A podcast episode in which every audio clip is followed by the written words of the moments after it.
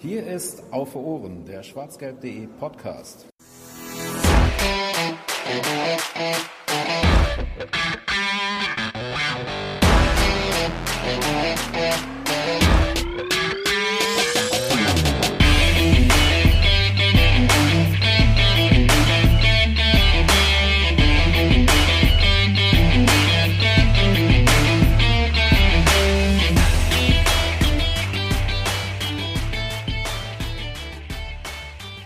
Der BVB scheint zurück in der Erfolgsspur zu sein. Zumindest könnte man das mal vorsichtig denken nach dem 3 zu 1 äh, über Raber Leipzig am Wochenende.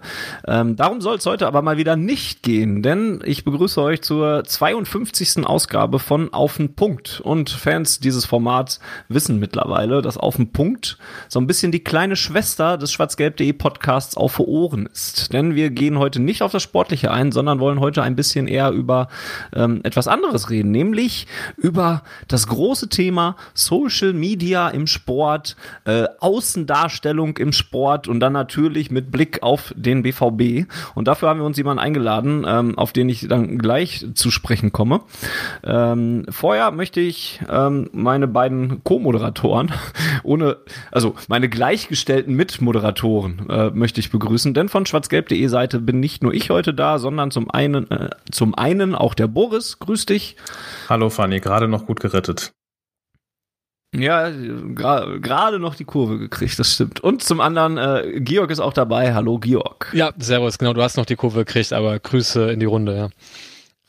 Ähm, ja, und äh, gerade erwähnt, der Grund, warum wir über Social Media reden, ist eigentlich äh, der Gast vielmehr, beziehungsweise ähm, ja, eine, ein Zusammenspiel aus verschiedenen Sachen, denn wir haben bei Social Media, bei Twitter, ähm, haben wir, sind wir auf eine Diskussion aufmerksam geworden ähm, über Social Media und deswegen haben wir uns jemanden äh, zu Gast geholt, der sich mit Social Media eben sehr gut auskennt. Er war ähm, früher, also bis 2018, bis Oktober ungefähr, ähm, fünf Jahre beim BVB und hauptverantwortlich im Social Media Bereich äh, unterwegs, hat da viel Twitter-Arbeit auch gemacht, ähm, ist dann aber nicht mehr äh, beim BVB angestellt gewesen, sondern mittlerweile ähm, ein, also nicht nur mittlerweile, schon immer Journalist und Redakteur und Autor für digitale Medien, ist mittlerweile bei der Sportschau und ähm, für unter anderem auch für die Metalband Halloween verantwortlich, war auch schon bei 1 Live und dem Intro-Magazin. Und ähm, wenn ihr, wenn ihr die Überschrift gelesen habt oder ich es jetzt sage, dann werdet ihr werden viele auch sicherlich rund um den BVB, die den BVB verfolgen, sagen, ach der. Ähm, hallo Peter Flore. Hallo, ich grüße euch. Das war jetzt eine äh, lange Einleitung, ähm, um dich vorzustellen. Ähm, vielleicht magst du uns selber einmal kurz ähm, ein bisschen mit in deine Biografie nehmen. Du hattest im Vorgespräch gerade schon dein eigenes Fanleben so ein bisschen ähm, kurz angerissen, ähm, ohne ganz groß ausholen zu äh, wollen und, und zu können. Ähm, wie war denn äh, dein Fanleben mit dem BVB bis hin zum Angestellten und dann nicht mehr Angestellten beim BVB? Ja, das ist ja immer so, ähm, als Fan äh, wünscht man sich ja, also zumindest der eine oder andere tut das vielleicht und bei mir war es auf jeden Fall so, ähm, irgendwie auch mal nicht nur seinem Verein sehr nah zu sein, sondern ab einem gewissen Punkt äh, und bei mir war es dann halt die Beschäftigung mit digitalen Medien, die so ein bisschen ja, ähm, übereinfiel mit der Zeit, in der äh, Plattformen wie Facebook, Twitter, später dann eben auch Instagram und Co ähm, so zu boomen begangen, also so Mitte, späte Mitte der Nullerjahre. Ähm, und ähm, davor habe ich tatsächlich eine relativ äh, ja, äh, Fan-Karriere gehabt, wie wahrscheinlich viele unserer Generation, so ein bisschen sozialisiert durch die 90er.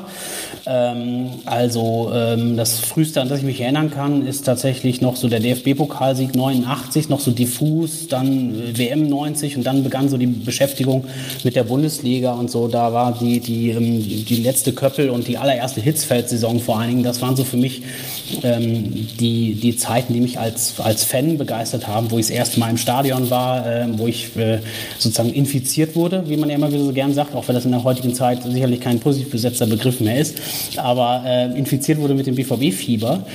Ja, und mit der Zeit, so wenn man dann auch ähm, ja, beruflich äh, sich dem Sport oder bei mir war es am Anfang noch Musik und Entertainment, aber das beides liegt ja nicht so wahnsinnig weit voneinander entfernt, kommen wir vielleicht später noch mal ein bisschen drauf wenn man sich so um diese Themen äh, beruflich kümmert und, und merkt, dass so digitale Medien auf dem Vormarsch sind und der BVB da äh, auf dem Feld vielleicht auch seine ersten Gehversuche, könnte man ja Mitte der Nullerjahre noch sagen, mh, gemacht hat, dann wünscht man sich, oder bei mir war es dann eben so, natürlich vielleicht mal seine Profession und sein, sein Fanleben äh, in Einklang zu bringen und irgendwann mal für seinen Herzensverein zu arbeiten. Und das hat sich bei mir ähm, über die Jahre entwickelt. Ich glaube, die ersten Kontakte waren tatsächlich schon so in den Nullerjahren da, als es noch diese ähm, mittlerweile zu Recht vergessene Plattform meinbvb.de gab. Äh, der eine oder andere erinnert sich vielleicht noch. Ähm, da habe ich dann äh, immer so kurze Kritiken dazu verfasst und das ans BVB-Marketing geschickt und irgendwann kamen mal so die ersten Kontakte zustande und wir waren so in so einem Austausch ähm, über bestimmte Themen digitaler Natur. Und irgendwann hat sich das so entwickelt, dass äh, damals David Görges, der als Leiter neue Medien beim BVB angefangen hat, ich glaube, das muss so 2011 gewesen sein, ähm, mich dann irgendwann mal auch aufgrund meiner äh, ja, privaten, exzessiven Twitterei gefragt hat, ob ich mir das nicht vorstellen könnte, zunächst erstmal so als freier Mitarbeiter den Twitter-Account zu bedienen beim BVB. Ähm, da habe ich in dem Fall dann nicht so lange drüber nachgedacht, auch wenn das mit meinem damaligen Beruf noch ein bisschen schwer zu vereinbaren war. Ich war nämlich damals noch beim Radio bei 1 Live und nebenbei noch so den Twitter-Account eines Bundesligisten und damals, das war 2013, irgendwie noch gestandenen ja, Champions League Anwärter musste man ja damals schon sagen, weil das war die legendäre Saison, die uns bis ins Finale geführt hat. Nebenbei noch so zu betreuen, das war ähm, nicht so lange nebenbei möglich. Und dann hat sich das relativ schnell entwickelt, ähm, dass daraus ein sehr konkretes Stellenprofil wurde. Und ähm, ich würde lügen, wenn ich behaupten würde, dass wir nicht da schon früh dann über die Möglichkeit gesprochen haben und ähm, dass ich das dann zwangsläufigerweise damals übernehmen konnte das mal so in, äh, ich hoffe, das war kurz genug. Also ich habe jetzt schon für mein Gefühl, glaube ich, ziemlich weit ausgeholt.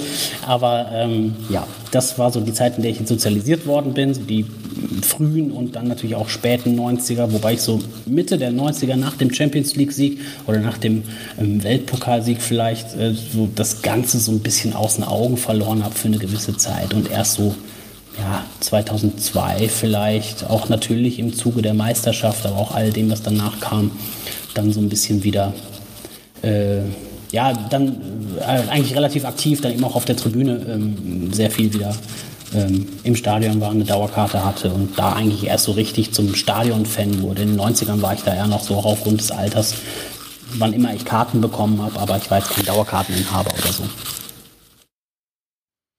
Du hast gerade schon äh, selber gesagt, dass du ja dann eigentlich erstmal als freier Mitarbeiter für diesen Twitter-Account angefangen hast und dass es sich dann schnell geändert hat. Ähm, wahrscheinlich auch mit dem, mit dem immer noch wachsenden Erfolg des BVBs. Du hast das Champions League-Finale ja gerade schon angesprochen ähm, im Hinterkopf.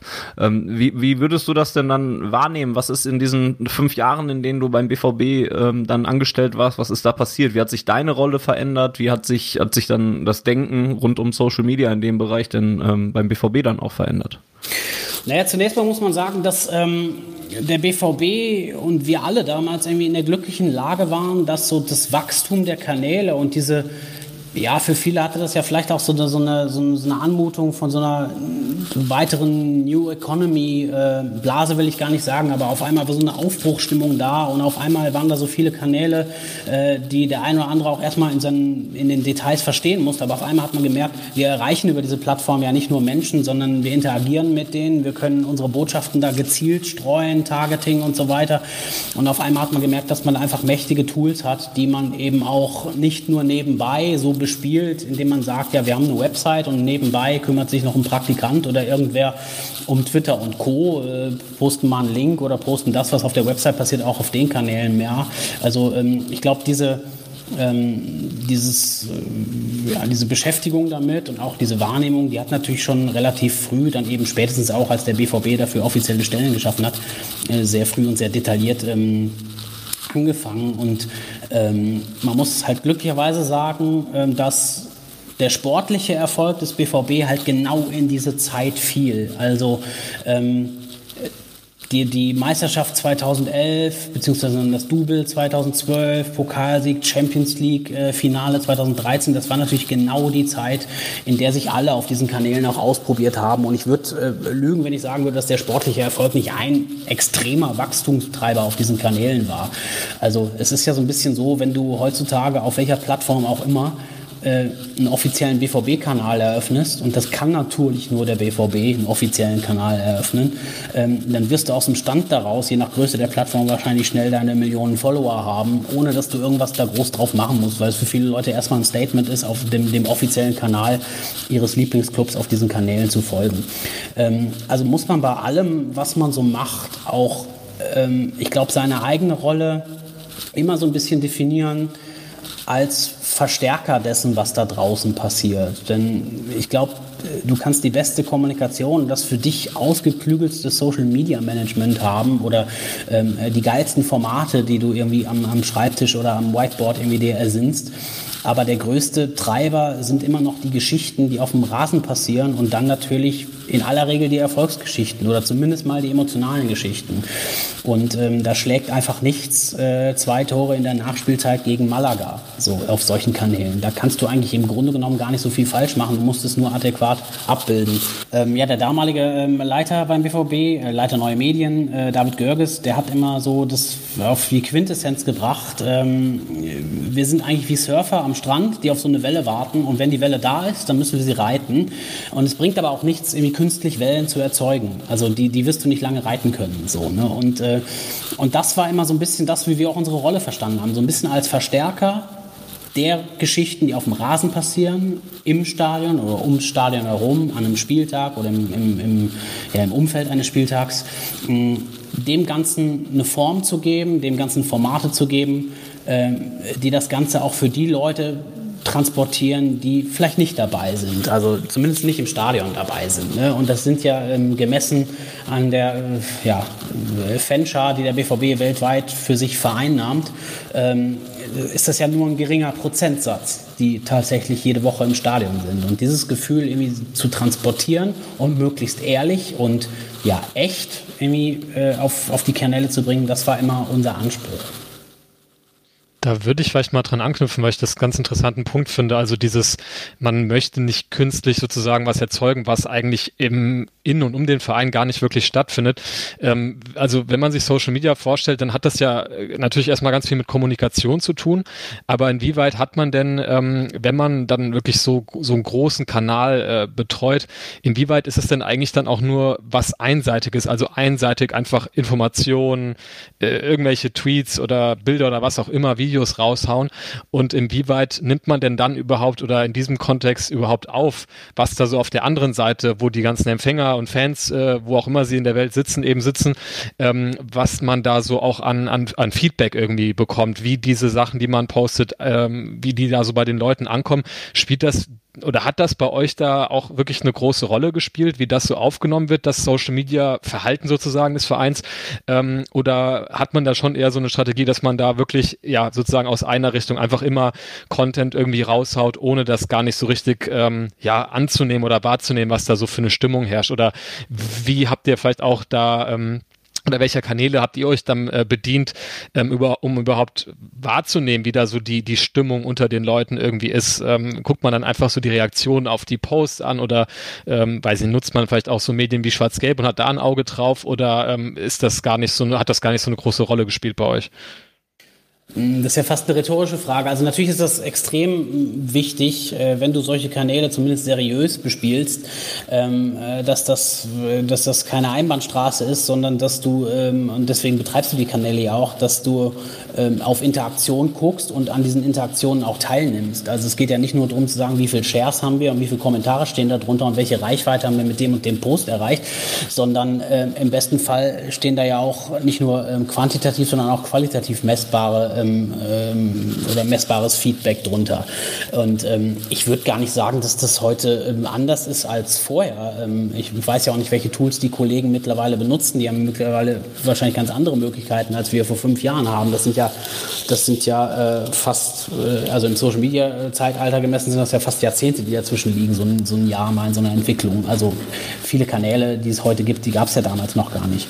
Ähm, aber natürlich war uns das immer wichtig, nur man muss natürlich auch gucken, ähm, A, wie viel Zeit kann man dem Ganzen realistischerweise einräumen? Und ähm, das Team, was das früher gemacht hat, war verschwindend klein, also zumindest mal gemessen für A, ein Unternehmen dieser Größe und dann ganz bestimmt auch ein Fußball- oder ein Bundesligaverein wie der BVB, das damals war und natürlich heute auch immer noch ist. Ähm, das heißt, man muss schon ähm, realistischerweise gucken, wie man mit seiner Man- oder Woman-Power, die man dahinter sitzen hat, ähm, umgeht. Und äh, ich würde schon sagen, dass damals die Beschäftigung mit den Reaktionen schon auch einen großen Teil unserer Arbeit eingenommen hat. Aber ähm, du musst natürlich irgendwo selektieren. Also ich würde jetzt nicht behaupten, dass wir jeden Kommentar und jeden Tweet gelesen haben, der damals an uns ging. Das kannst du in der Summe ja auch gar nicht. Aber du kriegst natürlich zumindest mal ein ungefähres Stimmungsbild mit und du kriegst mit, wenn Sachen ähm, eine bestimmte Dynamik entwickeln. Also wenn Kritik aufkommt an welchen Themen auch immer, an Marketing-Themen. Natürlich ist vieles auch immer sportlich getrieben. Also das ist ja auch schwer, so eine Unterscheidung zu machen. Ne? Äh, kritisieren die Menschen jetzt die Kommunikation, kritisieren die Menschen jetzt den BVB und am Ende äh, nutzen viele Leute ja auch jeden x-beliebigen Post, den man absetzt, um eine Generalabrechnung mit dem jeweils sportlichen Status quo äh, zu machen. Ne? Und das ist natürlich immer in Zeiten, wo alles gut läuft, ist alles schön und dann regt man sich vielleicht über Kleinigkeiten auf und in Zeiten, wo es sportlich nicht läuft, kannst du posten, was du willst. Kannst du auch irgendwie jedes launige Interview, was du mit irgendwelchen Spielern raushaust, wird getragen von, ja, aber keine Ahnung, äh, Schmeller hat wieder Scheiße gespielt. Also früher war das äh, immer schon ein beliebtes Narrativ oder sonst was. Also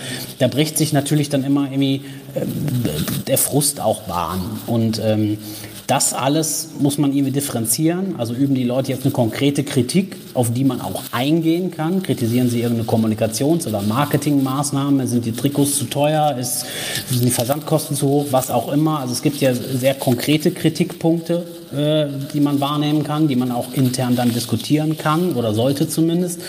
Und es gibt eine generelle sportliche Kritik, wo man jetzt, sagen wir mal, in seiner Rolle als Social Media Manager relativ ähm, relativ äh, machtlos ist, weil man nicht als erstes zum Trainer geht und sagt, ja, ähm, die Leute kritisieren die Spielweise, können wir das nicht mal umstellen, weil auf Facebook sind wieder so viele schlechte Kommentare. Also so, so geht es natürlich nicht. Aber ähm, das, was konkret und beeinflussbar ähm, äh, kritisiert wird, ist natürlich im besten Fall auch immer äh, dann Thema in diversen Kommunikationsrunden, die man so zwischen Montag und Sonntag, muss man ja sagen, bei so einer Bundesliga-Woche. Die geht ja auch sechs oder sieben Tage. Äh, und ähm, ja, das sind natürlich Themen. Und ich glaube, das passiert heute äh, genau äh, wie früher auch. Die Frage ist immer, was kannst du dran ändern? Die Frage ist immer, was willst du dran ändern? Und die Frage ist immer, äh, nimmst du die Kritik ernst, äh, die da kommt? Und, äh, oder siehst du das als, als Einstimmungsbild innerhalb einer bestimmten Bubble? Ähm, das du vielleicht wahrnimmst, aber jetzt vielleicht für dich an, an der Gesamtstrategie jetzt nicht groß was ändert. Du hast es gerade auch schon ein bisschen angesprochen. Ähm, natürlich die sehr, sehr unterschiedlichen Möglichkeiten auch nach außen zu wirken. Also heute im Vergleich zu damals, wo du noch äh, beschäftigt warst beim BVB. Ähm, direkt daran anknüpfend die Frage, wie empfindest du das heute als quasi Ex-Angestellter mit jetzt auch schon ein bisschen ähm, zeitlichem Abstand? Wie sich der BVB ähm, vielleicht auch verbunden mit diesen neuen Möglichkeiten nach außen zu wirken, wie der BVB sich denn wirklich auch in der Darstellung geändert hat oder hat er sich überhaupt so grundlegend geändert? Ich weiß, es ist eine sehr äh, abstrakte, breit gefasste Frage, aber vielleicht äh, hast du ja trotzdem eine detaillierte Antwort darauf. Ja, ist natürlich immer so ein bisschen billig, ähm, von außen jetzt zu sagen, ähm, äh, ich finde das blöd jetzt oder ich würde das anders machen. Ähm, ich würde natürlich Dinge anders machen, als sie jetzt gemacht werden.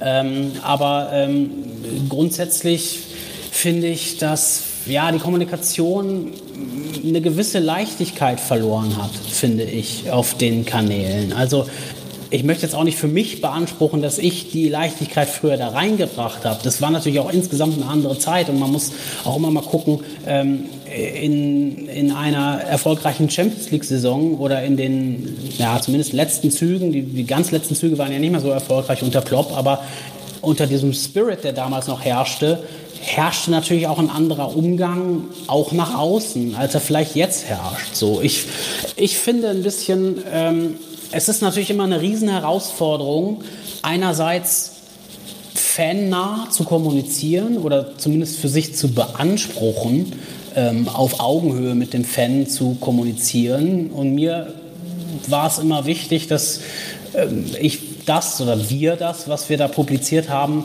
auch immer so, so gemacht haben, dass ich das selber gerne konsumieren würde. Also ich wollte immer abends dann irgendwie das Gefühl haben, ähm, dass wir da kein Bullshit verkaufen, so, sondern, sondern möglichst das so darstellen, wie ich das als Fan gerne lesen würde.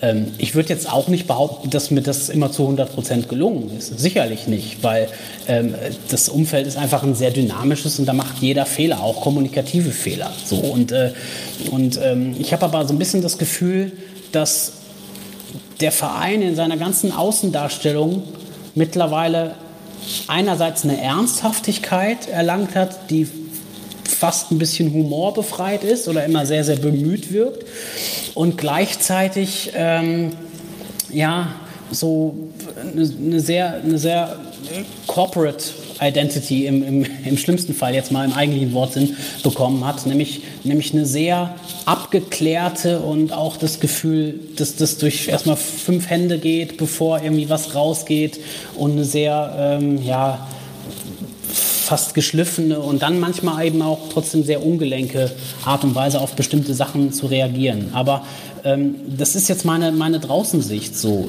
Vielleicht war das früher auch so. Ich kann das ja nicht objektiv bewerten. So, weil ja, aber ich, ja ich bin gerade gerade viel am Kopf äh, Kopfnicken, ähm, was man jetzt im Podcast natürlich schlecht sieht, weil weil ich habe als Boris diese Frage gestellt hat, habe ich mich viel ähm, äh, gefragt, es wirkt so durchgeplant aktuell, wenn ich so auf diese Social Media Beiträge beim BVB ähm, blicke. Ob es jetzt YouTube-Kanäle sind, die regelmäßig mit neuen Videos gespielt werden, weil der Dennis wieder ein Video äh, wieder gekocht hat oder sowas. Oder jetzt die äh, Emre Can Fitnesstraining mit Fernanda Brandau macht oder weiß der Geier was. Und, und, und das zieht sich so durch alle Kanäle durch. Dann hast du auf Twitter hast du dann hier nochmal den einen Artikel, den du, den du gerne verlinken wolltest oder sowas.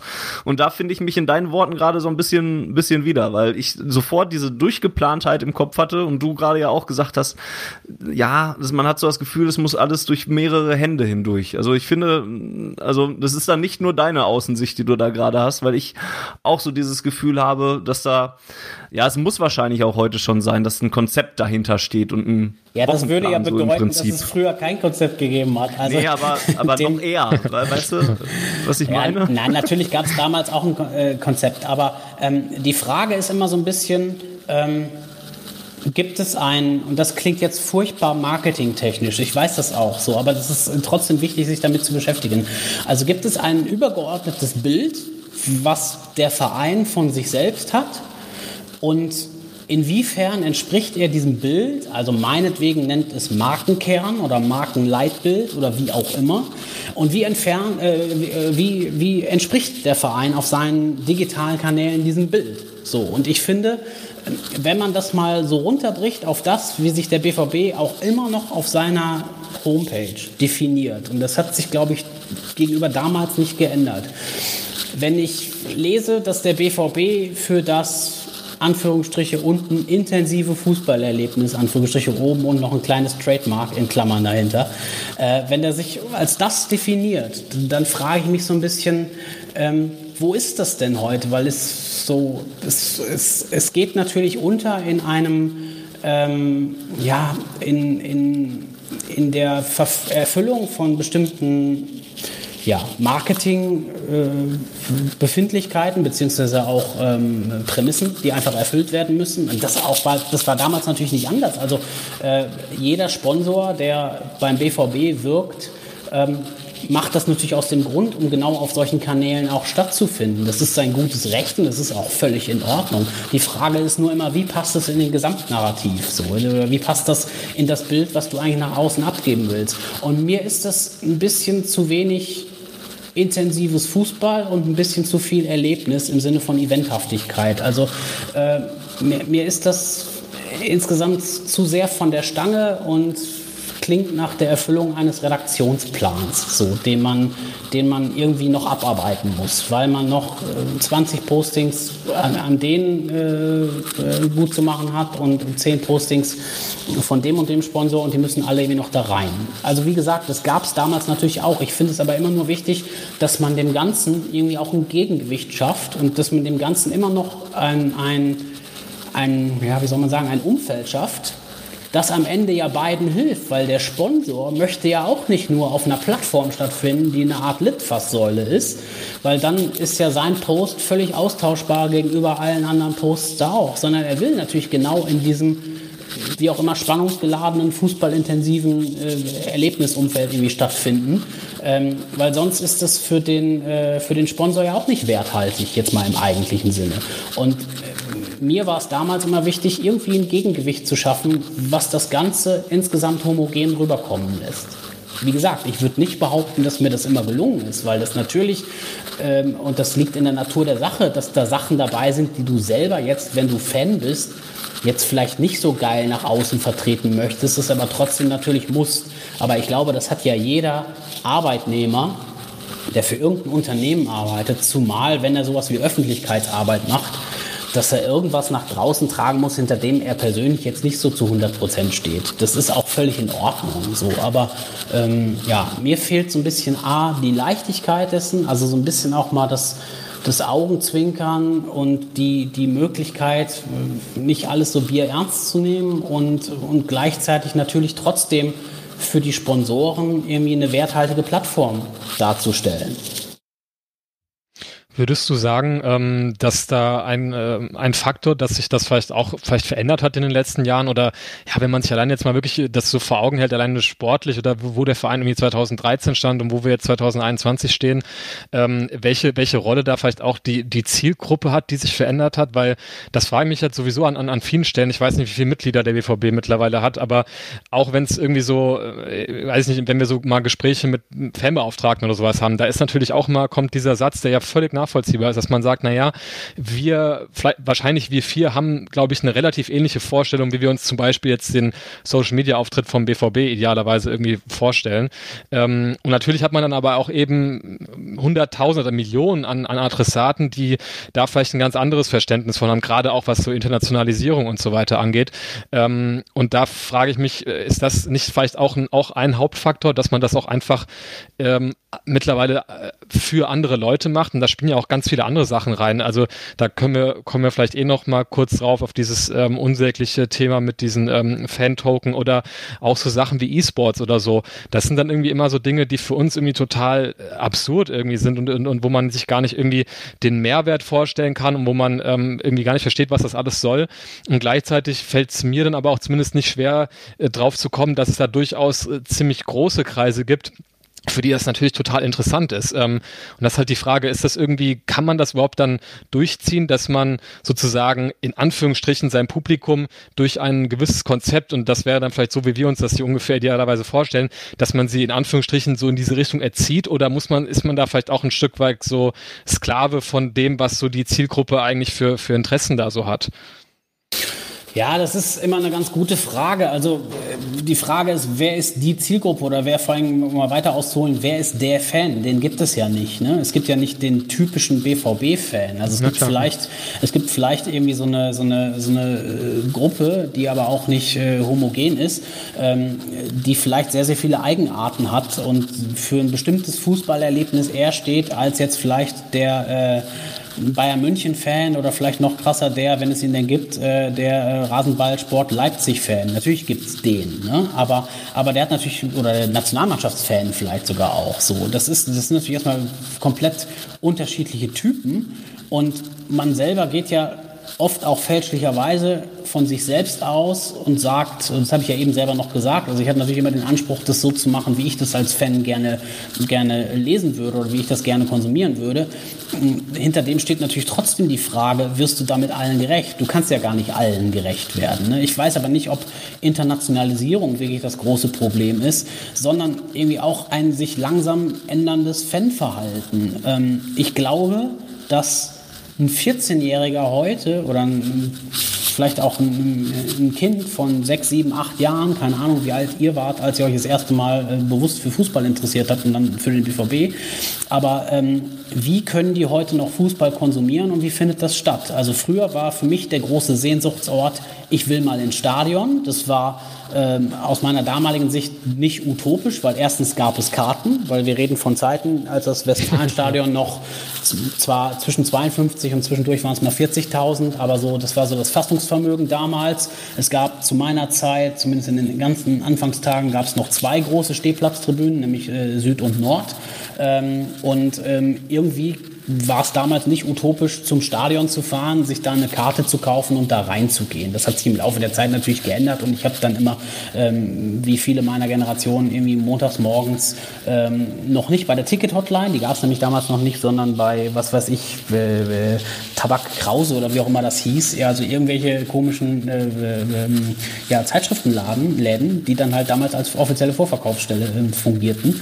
Ähm, da habe ich dann halt am Telefon gehangen und habe mir dann äh, Tickets nach Hause schicken lassen. So. Und ich habe im Sauerland gewohnt und von da war es jetzt nicht utopisch, mal ins Stadion nach Dortmund zu fahren. So. Das hat sich im Laufe der Zeit natürlich geändert. Und äh, natürlich hat sich dadurch auch sozusagen auch das Fanverhalten geändert, weil der BVB hat heute so, so viel mehr Fans als jemals tendenziell in dieses Stadion passen könnten, auch wenn man es Woche für Woche mit anderen Leuten befüllen würde. So, das ist, ähm, das ist ein Luxusproblem und das weiß der Verein natürlich auch und es ist immer schön, sich mit 55.000 Dauerkarten und so weiter zu, zu schmücken. Aber man muss sich immer wieder klar machen, dass so die Kanäle, also gerade die Digitalkanäle, natürlich eigentlich für Leute gemacht sind, die A, nicht ins Stadion gehen und B, vielleicht gar nicht so ein, so ein auch regional enges Verhältnis zum BVB haben, sondern aus allen Teilen Deutschlands, aus allen möglichen Teilen Europas und mittlerweile natürlich aus allen möglichen Teilen der Welt kommen. Obwohl, ähm, das habe ich ja eben so versucht, so ein bisschen anzuschneiden. Ich weiß nicht, ob Internationalisierung dabei das Problem ist, denn man kann ja auf den meisten Kanälen mittlerweile schon sehr zielgerichtet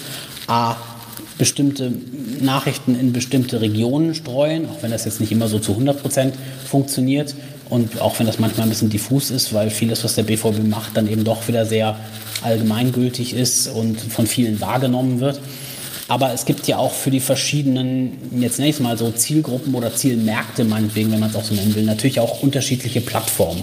In China und in Japan sind ganz andere Plattformen relevant als die, die wir hier bedienen. So. Und natürlich kann man dann, das ist ja dann auch Teil der Strategie, für solche Fans andere Messages vorbereiten und einen anderen Schwerpunkt setzen, als wir das hier vielleicht noch tun. International sind zum Beispiel bestimmte Figuren wie vielleicht früher Reus, dann vielleicht auch eine Zeit lang Aubameyang, jetzt vielleicht ein Erling Haaland, die sind als Typen vielleicht viel relevanter als der Verein, so, ne? ohne das jetzt abwerten zu wollen. Aber ich glaube, dass sich insgesamt das Fanverhalten von jemand, der heutzutage Fan wird, ob das nicht A, sehr viel personengetriebener ist und gar nicht mehr so vereinsgetrieben ist, also ob da nicht auch eine relativ neue Generation Fan heranwächst, für die das Stadionerlebnis gar nicht mehr das Erstrebenswerte ist, weil es für 99 Prozent der Leute sowieso nie in Frage kommt, ins Stadion zu kommen. Erstens nicht, weil es so viele Dauerkarten gibt und weil man auf die Südtribüne sowieso nicht kommt. Ähm, dann vielleicht, weil es zu teuer ist oder weil man schlichtweg einfach in, in, irgendeiner Region wohnt, wo es relativ utopisch ist, jemals das Stadion von innen zu sehen. So. Und äh, für solche Leute betreibt man dann natürlich solche Kanäle. Das macht man eben nicht für die Leute, die im Stadion sind, weil die sind ja im Stadion. So, ne? und, äh, und das muss man sich halt immer wieder vor Augen führen. Insofern ist es auch immer so ein bisschen billig zu sagen, man macht das, also oder die, die Leute, die im Stadion sind, das sind die typischen BVB-Fans und alle, die nicht im Stadion sind, das ist irgendwie so eine Art, ja, jemand, der das halt jetzt vielleicht regelmäßig verfolgt, über soziale Kanäle, über schwarzgelb.de, Forum, was auch immer, öffentliche Medien. Aber das ist natürlich eine Gemengelage, die musst du erstmal unter einen Hut bringen. Und das, das ist in der Summe nicht so möglich, dass man ein Allheilmittel hat, und indem man sagt, wenn wir die und die Ansprache so und so machen, dann erreichen wir möglichst viele Fans und keiner ist angepisst. Also du wirst immer irgendwie was haben, was den einen Fan stört, sei es jetzt, ihr habt es ja gerade angesprochen, sowas wie ein Token, den ich jetzt per se jetzt auch nicht für den Untergang des Abendlandes halte, aber so die Kommunikation darum war vielleicht nicht ganz glücklich so. Ne? Und ähm, natürlich ist das für den einen oder anderen Fan attraktiv, aber für den harten Kern vielleicht nicht. Man muss aber immer wieder halt einfach sehr genau gucken, ähm, wie steuert man diese Dinge aus? Sind die überhaupt für alle relevant? Sind die vielleicht nur für eine bestimmte Zielgruppe relevant?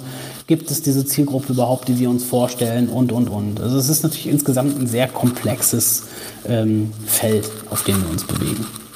Daran anknüpfen würde ich äh, ganz gerne dich nach einem meiner absoluten Lieblingsbeispiele äh, aus dem BVB Social Media Bereich äh, fragen, ähm, bevor wir vielleicht auf den ja, Elefanten im Raum namens Fan Token zu sprechen kommen. Ähm, es gibt ja diesen, ähm, ja, ich weiß nicht, ob der berühmt oder sagenumwoben ist, ähm, den englischen, äh, das englische Twitter-Profil at Black Yellow.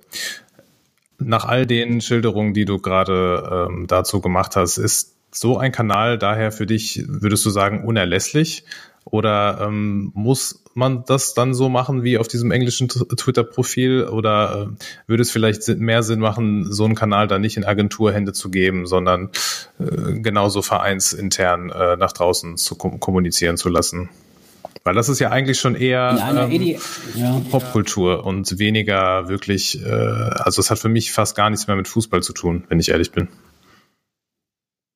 Ja, aber das ist natürlich auch eine subjektive Sichtweise. Ne? Ich würde sagen, dass Fußball und Popkultur sich erstmal grundsätzlich sehr gut vertragen, ja, weil äh, Fußball und Popkultur irgendwie auch zusammengehören. Gerade wenn du nach England guckst oder sagen wir mal zumindest ähm, in den englischen Fußball, der vielleicht noch so in die Zeit spielt, die, die zumindest ich damals so mitbekommen habe, Mitte der 90er Jahre und so weiter. Also äh, Gesänge von den Tribünen, die auf bestimmte, ja, entweder aktuelle Popsongs aufspringen und Popsongs in England sind eben noch was anderes als Popsongs in Deutschland.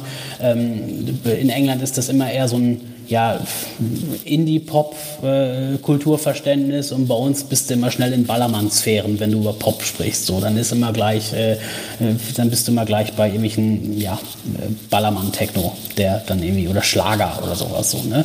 Also das ist ja erstmal ein grundsätzlich unterschiedliches Verständnis von Pop. Aber ich glaube schon, dass Popkultur und Fußball erstmal sehr gut zusammengehen und dass die Kanäle ähm, auch ein Stück weit so funktionieren. Also indem man äh, bestimmte Ereignisse sei es jetzt auf dem Feld oder im Umfeld des Vereins, in irgendeine Form oder in irgendeinen Inhalt übersetzt, der ähm, ja vielleicht mit Elementen aus der Popkultur spielt.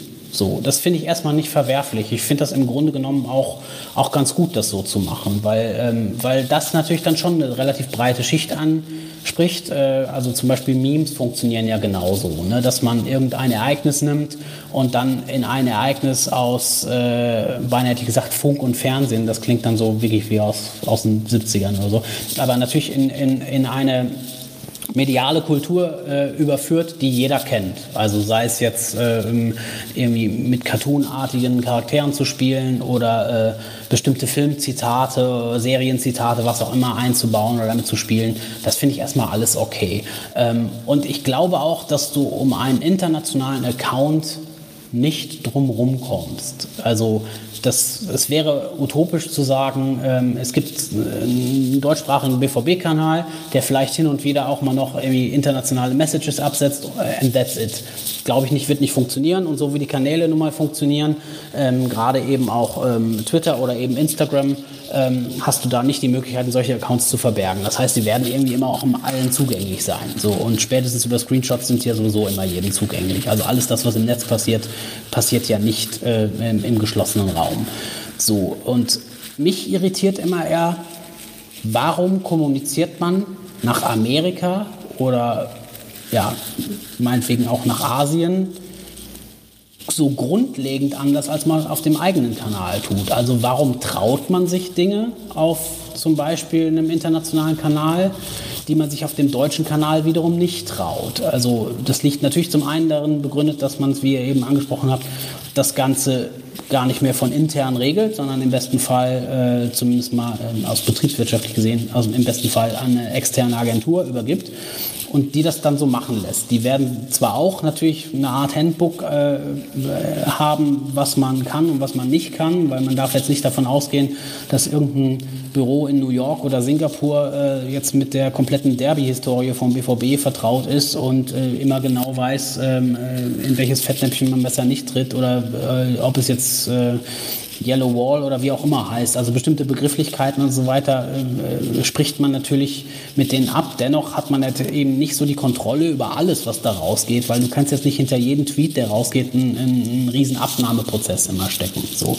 Deswegen funktionieren solche Accounts dann irgendwann auch ein Stück weit autark nach natürlich, hoffentlich zumindest im Vorfeld halbwegs festgesteckten Regeln. So.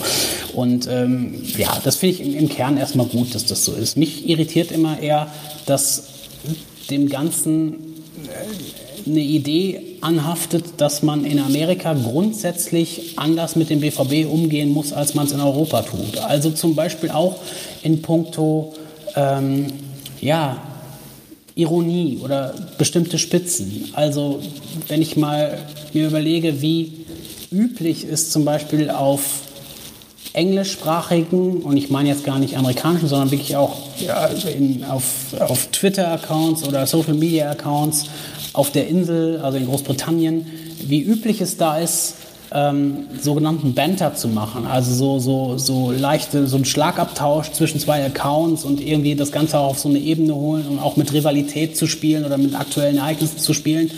Und warum das eigentlich bei uns nicht so geht, das irritiert mich teilweise viel mehr. Das, das, das insofern für mich nicht stringent erscheint, äh, warum der amerikanische Account oder der englische, äh, englischsprachige Account inhaltlich und auch textlich so anders agiert als der deutsche, weil wenn es ein übergeordnetes Markenbild gibt, dann müssten ja eigentlich beide im Kern erstmal ähnlich funktionieren mit vielleicht unterschiedlichen Schwerpunkten oder unterschiedlichen Nuancen. Aber für mich wirkt der Black Yellow Account wie der Account eines komplett anderen Vereins teilweise als der BVB, als der regionär, als der, als der, ähm, der deutschsprachige oder die deutschsprachigen Accounts. Das irritiert mich ehrlich gesagt viel mehr als dass es diese Accounts gibt. Das ist erstmal für mich total nachvollziehbar und auch gut dass es englischsprachige Accounts Ja, genau das meine ich, glaube ich, auch. Und äh, hast du denn da vielleicht einen Erklärungsansatz für, warum das wirklich so ist? Weil ich kenne das zum Beispiel auch aus, aus dem US-Sport, aus der NBA oder aus der NFL. Da ist dieser, äh, da nennt man das, glaube ich, so ein bisschen Trash-Talk, der digitale. Da ist das, glaube ich, gang und gäbe an jedem Spieltag oder vor oder nach jedem Spiel. Aber das versteht dann auch jeder und das gehört auch irgendwie dazu. Aber ist das deswegen, also vielleicht nicht auch ein bisschen kulturell begründet? Weil ich, also ich erlebe dann auch häufig halt, ähm, also es sind diese, diese englischsprachigen Accounts auch von anderen Bundesligisten, die häufig mal eher ähm, ja diese, diese Spitzen setzen oder, oder manchmal auch übers Ziel hinaus ähm, oder sowas. Und ich erwische mich selber dann auch häufig dabei, dass ich da dann halt auch denke, das ist albern oder so. Und dann frage ich mich jetzt, ist das, liegt das jetzt rein an an mir. Häufig sind dann aber auch, wenn ich in die Kommentare darunter gehe, dann dann auch ein paar andere Kommentare dabei, die das irgendwie albern finden. Jetzt kein Shitstorm, aber aber so in diese Richtung gehen vielleicht. Also dass, dass es schon Rücken äh, äh, Gegenwind gibt dafür. Und da weiß ich jetzt nicht, ob die Deutschen dann vielleicht auch einfach, also dass es wirklich so kulturell eingepflanzt ist, weil die Deutschen ein bisschen spaßbefreiter sind dann vielleicht als Amerikaner oder oder was was diese Lockerheit angeht oder dass man es anders einfach nicht gewohnt ist. Naja, zumindest bildet man sich das ein, dass es so kulturell bedingt ist. Ne? Ähm, ich, ich, ich weiß gar nicht, ob es so einen großen Unterschied gibt äh, auf, auf solchen Kanälen, was funktioniert und was nicht funktioniert. Also ähm, natürlich kann man immer sagen, es gibt vielleicht ein grundlegend anderes Verständnis von Popkultur in einem Land wie den USA oder in einem äh, Land wie Großbritannien oder England meinetwegen. Ähm, das habe ich ja eingangs auch so ein bisschen gesagt. Dennoch glaube ich, dass deutsche Vereine und dann eben in letzter Konsequenz auch der BVB sich immer so ein bisschen schwer tun, auf diesen Kanälen wirklich auch ähm, ja, kreativ zu sein oder auch so ein bisschen mal äh, so zu experimentieren. Also äh, ich habe das Gefühl, und das ist ein Gefühl, was mich bei der gesamten Kommunikation, das meine ich gar nicht bezogen auf die Social-Media-Kommunikation, äh, beim BVB immer wieder einstellt, ist, dass das Ganze getrieben ist von der Angst, Fehler zu machen. Und das ist so ein bisschen so, wie der ganze Verein aus meiner Sicht auch oft funktioniert. Nämlich, ähm, im Zweifel mal was ausprobieren, aber wenn es dann in die Hose geht, sich auch wieder sofort zu entschuldigen und irgendwie zu sagen, ja, das meinten wir ja gar nicht so. Und, und ne? Also das das, das berühmte, sorry, uns ist da ein Fehler unterlaufen. So. Nur das als, als Headline und als, als Markenbild, so ein bisschen aktuell. Also ähm, äh, irgendwie sich, für sich selber noch kein Vehikel gefunden zu haben, wie man denn eigentlich sein will. Weil wenn ich sage, ich bin das intensive Fußballerlebnis, um nochmal darauf irgendwie zurückzuführen, wenn ich sage, das ist mein Markenbild, so, dann muss sich ja auch alles andere dem unterordnen, finde ich. Also wenn man das mal einmal so für sich definiert hat, es sei denn, es ist einfach falsch, es sei denn, man will gar nicht so sein, aber dann frage ich mich, warum es immer noch überall steht.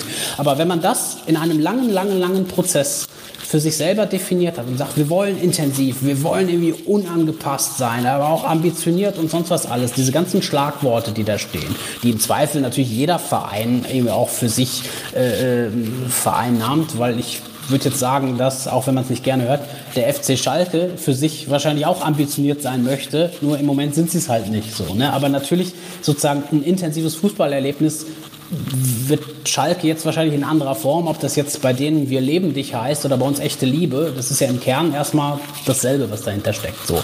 Aber wenn man all das für sich beansprucht, ähm, dann finde ich, muss sich das ja auch auf diesen Kanälen wiederfinden. Und wenn man auf den Kanälen aber dann so ein bisschen ähm, hemdsärmlich oder so ein bisschen immer davon getrieben ist oder in der gesamten Kommunikation, ich will das gar nicht so sehr auf die, auf die digitalen Kanäle beschränken, aber wenn man immer so ein bisschen davon getrieben ist, was zu sagen und dann, dann doch wieder ein bisschen zurückzurudern und die Entschuldigung quasi im Halbsatz schon gleich mitzuliefern. Also ich erinnere mich so an so ein Trainingslager in, in Dubai, was dem einen oder anderen nicht gefallen hat, aus welchen Gründen auch immer, also aus berechtigten Gründen natürlich von vielen Fans aus gesehen. Ähm, aber dann kündigt man so ein, so ein Trainingslager an und sagt, wir fahren nach Dubai, um im Halbsatz aber schon zu sagen, ja, aber wir spielen keine Testspiele in Saudi-Arabien. So, dann da, da schwingt schon, da schwingt schon mit, dass man weiß, dass das nicht gut ankommt, aber man entschuldigt sich gleich schon im nächsten Satz. So, ne? Und und das ist für mich immer so ein bisschen, so, so ein bisschen sinnbildlich. Dieses, ähm, ja, ähm, wir finden das zwar eigentlich eine gute Sache, aber wir wollen doch erstmal noch abwarten, wie die Fans das finden und vielleicht finden wir es dann ja doch nicht mehr so eine gute Sache. Und ähm, da, da wünsche ich mir insgesamt ein selbstbewusstes Bild, also wirklich von, also sich selbst sein über das, was man will und das dann aber auch offen und ehrlich und transparent nach außen zu tragen. So, weil wenn man sich für ein Trainingslager in Dubai entscheidet, um mal bei dem Beispiel, was ich jetzt wirklich erstmal willkürlich genommen habe, aber wenn man sich dafür entscheidet, dann muss man die Konsequenzen ja auch mitgedacht haben, im besten Fall. Und dann, finde ich, kann man auch einfach dazu stehen oder sich im Vorfeld halt dagegen entscheiden. So, ne, das hat dann natürlich viele Gründe. Dann will der Trainer das oder der damalige Trainer wollte das oder hin und her. Ähm, so, dann das ist ja auch alles erstmal in Ordnung, aber äh, für mich schwingt immer die Entschuldigung immer schon so ein bisschen mit oder zumindest das Gefühl, irgendwie was falsch zu machen und ja, im Zweifel erst der Zweite zu sein, der den Bayern zur Meisterschaft gratuliert. Lieber schnell der Erste sein, um da auch keine Angriffsfläche zu bieten und so weiter. Und ähm, dieses, diese mangelnde Bereitschaft, auch mal unbequem zu sein und auch mal Angriffsfläche zu bieten, so, die fehlt mir im Moment so ein bisschen. Also auch mal sei es Haltung zu zeigen in bestimmten Themen. Und ich meine jetzt nicht nur so die übliche Haltung, irgendwie so, wir sind gegen Rechts und wir sind gegen Rassismus und so. Das sind ja auch so, so Allgemeinplätze, auf die man sich ja hoffentlich sowieso einigen kann, sondern für mich beginnt Haltung immer dann da, wenn es unbequem wird. Und wenn man was nach außen vertritt, sei es jetzt aus Fansicht oder eben auch aus Vereinssicht oder bestenfalls beides, wenn man was nach außen vertritt, was vielleicht nicht uneingeschränkt gut ankommt, überall, aber wenn man sich doch bewusst dafür entschieden hat, dann muss man doch auch dazu stehen und das, ja, wie ich dann immer zu sagen pflege, also Haltung beginnt bei Gegenwind und nicht bei Rückenwind, weil bei Rückenwind ist es keine Haltung. So, ne? So, das, äh, und äh, das, ähm, äh, sowas, sowas fehlt mir an, an ganz, ganz vielen Punkten. Bei den vielen unbestreitbar wirklich guten Sachen, die der BVB macht, auch kommunikativ. Also man kann über alles sprechen, wie ähm, der digitale Spieltag und, äh, und, und solche Sachen und natürlich das Engagement ähm, gegen nicht nur Rassismus, sondern gegen jedwede Form von Diskriminierung. Das finde ich alles super und das finde ich alles auch von einer sehr engagierten oder von einem sehr engagierten Teil des Vereins und Unternehmen getragen und völlig richtig. Aber dasselbe Engagement würde ich mir dann auch bei, bei manchmal anderen Themen und eben auch hm, dasselbe Selbstbewusstsein würde ich mir manchmal wünschen, dass man sagt, wir stehen für etwas, für das wir uns entschieden haben und ähm, das, das tragen wir auch selbstbewusst und stolz nach draußen und fallen nicht beim ersten besten Gegenwind wieder um. Und wenn man das als Prämisse nimmt, dann muss man ja jede Entscheidung, die man fällt, sei es jetzt Fan-Token oder was auch immer, in diesem Licht immer sehen. So, und ich hoffe und denke immer, dass man sich ja eigentlich sehr lange mit allen Pro und Kontras äh, beschäftigt und, äh, und dann auch ähm, das ähm, selbstbewusst kommuniziert, was man da macht. Aber irgendwie vieles für mich dann so wie, naja, wir gucken jetzt mal und hoch, hoffentlich fällt es uns nicht auf die Füße. Wenn ich mir denke, ja, wenn ihr schon denkt, dass es euch auf die Füße fällt, warum macht ihr das dann überhaupt? Und da könnte man viele Beispiele nennen.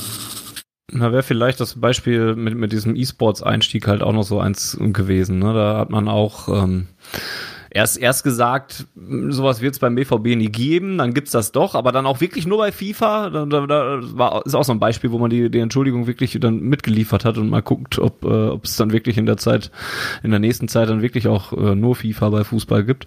Ähm, ein Punkt, wo es aber bisher noch keine Entschuldigung für gab, auch wenn es da jetzt schon harsche Kritik gab, ähm, ist, ist das, was wir jetzt immer wieder angesprochen haben, diese, diese Fan-Token-Geschichte. Ähm, für die, die jetzt nicht wissen, was das ist, ich hoffe, ich gebe das richtig wieder. Ich habe es nämlich auch immer noch nicht so ganz verstanden. Kein Mensch kann ähm, das erklären, glaube ich.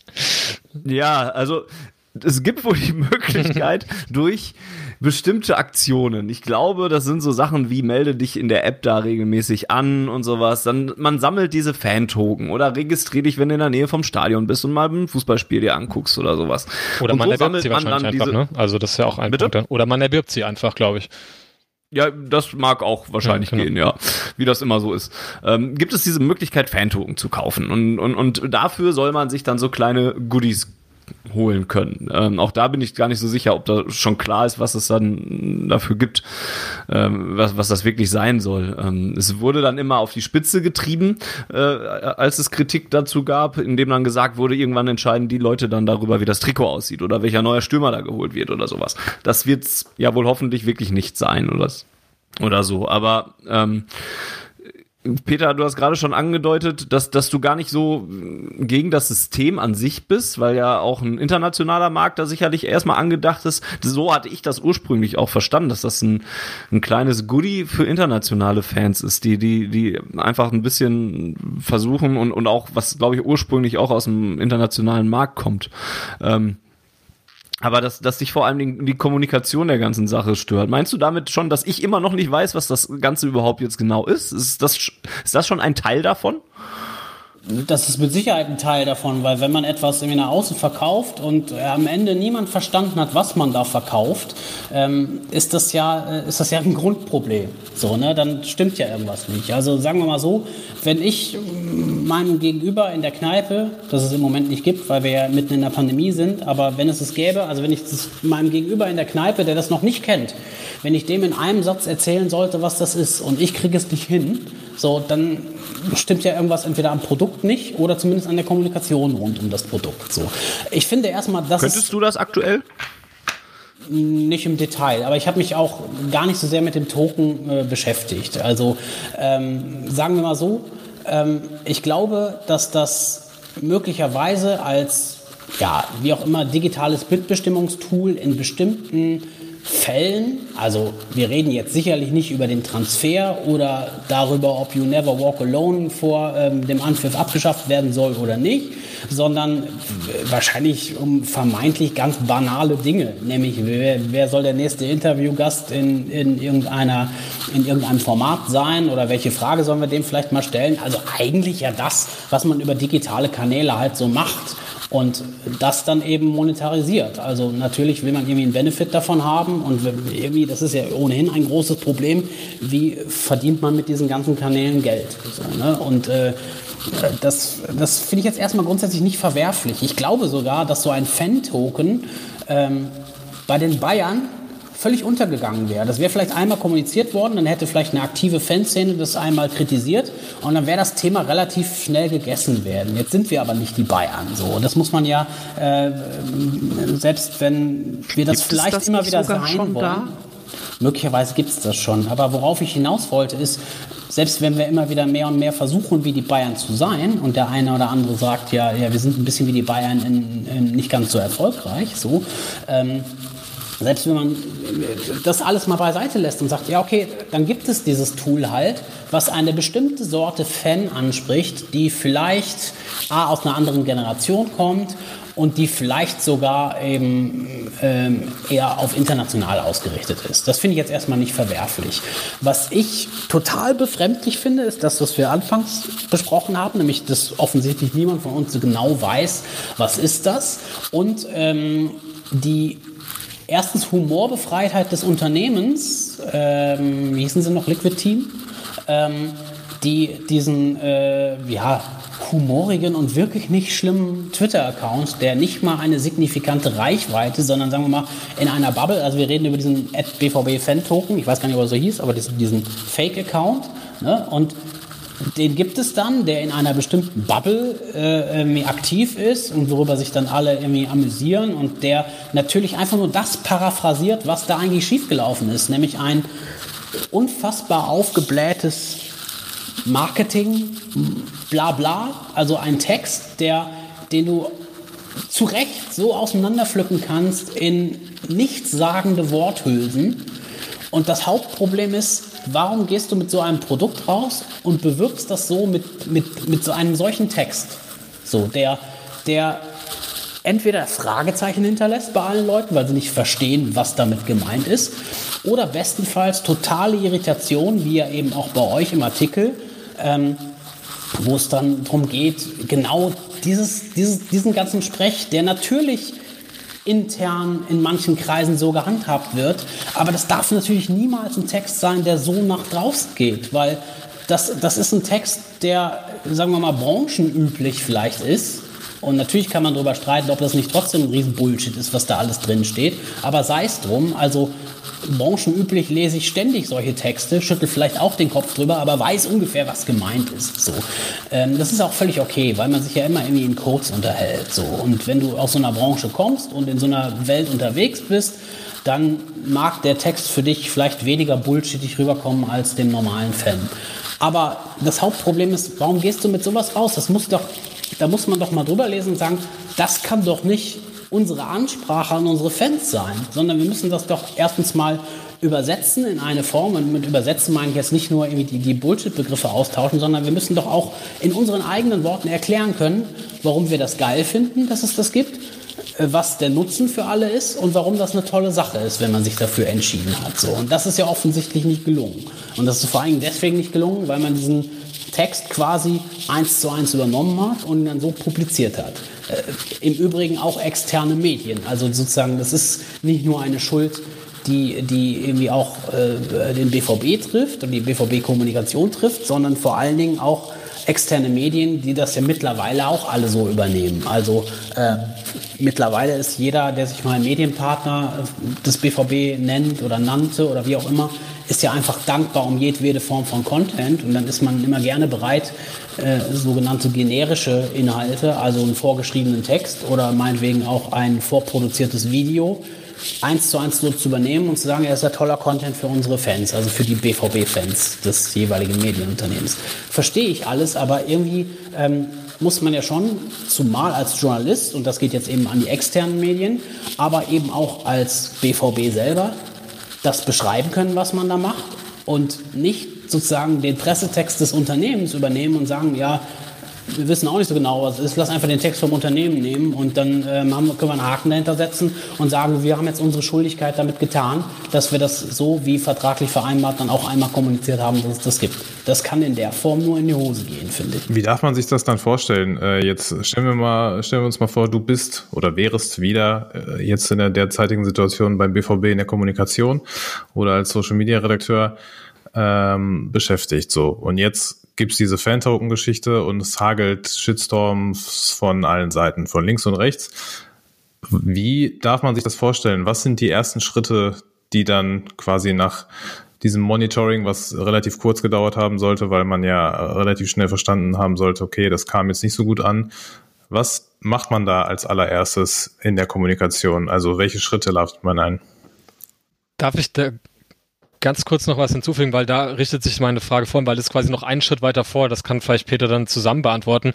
Ähm, man ist ja dann, äh, wenn man in diesem Social Media Bereich tätig ist, ja nicht nur jemand, der dann sozusagen Content produziert ähm, oder sich da was, was Schönes ausdenkt, sondern ist es dann, oder wie muss man sich das praktisch vorstellen, bekommt man dann auch einfach, weil man ja auch so eine Art Presseabteilung äh, in Anführungsstrichen ist oder halt drauf verweist auf den Social Media Kanälen, guckt mal, äh, der BVB hat jetzt auf der Homepage äh, da eine Pressemitteilung zu diesem Token-Kram veröffentlicht. Kriegt man das dann einfach zugesteckt und veröffentlicht das, weil man ist ja irgendwie so, ich stelle mir das ein bisschen manchmal vor, wie wenn man irgendwie bei Vodafone in der Hotline sitzt und man ist halt erstmal dann für die Leute gerade heutzutage, wo es äh, auch keine Stadionbesuche und da Öffentlichkeit im Stadion gibt, man ist ja irgendwie so der Erste, der da so greifbar dann ist, wenn dann der, der, der, ja, die Leute irgendwie angepisst sind und dann irgendwie erstmal sich auf irgendwelche Social Media Kanäle stürzen und da eben äh, ihren Frust loswerden. Ähm, das ist vielleicht noch so ein Schritt vor dem, was, was Boris dann sagte.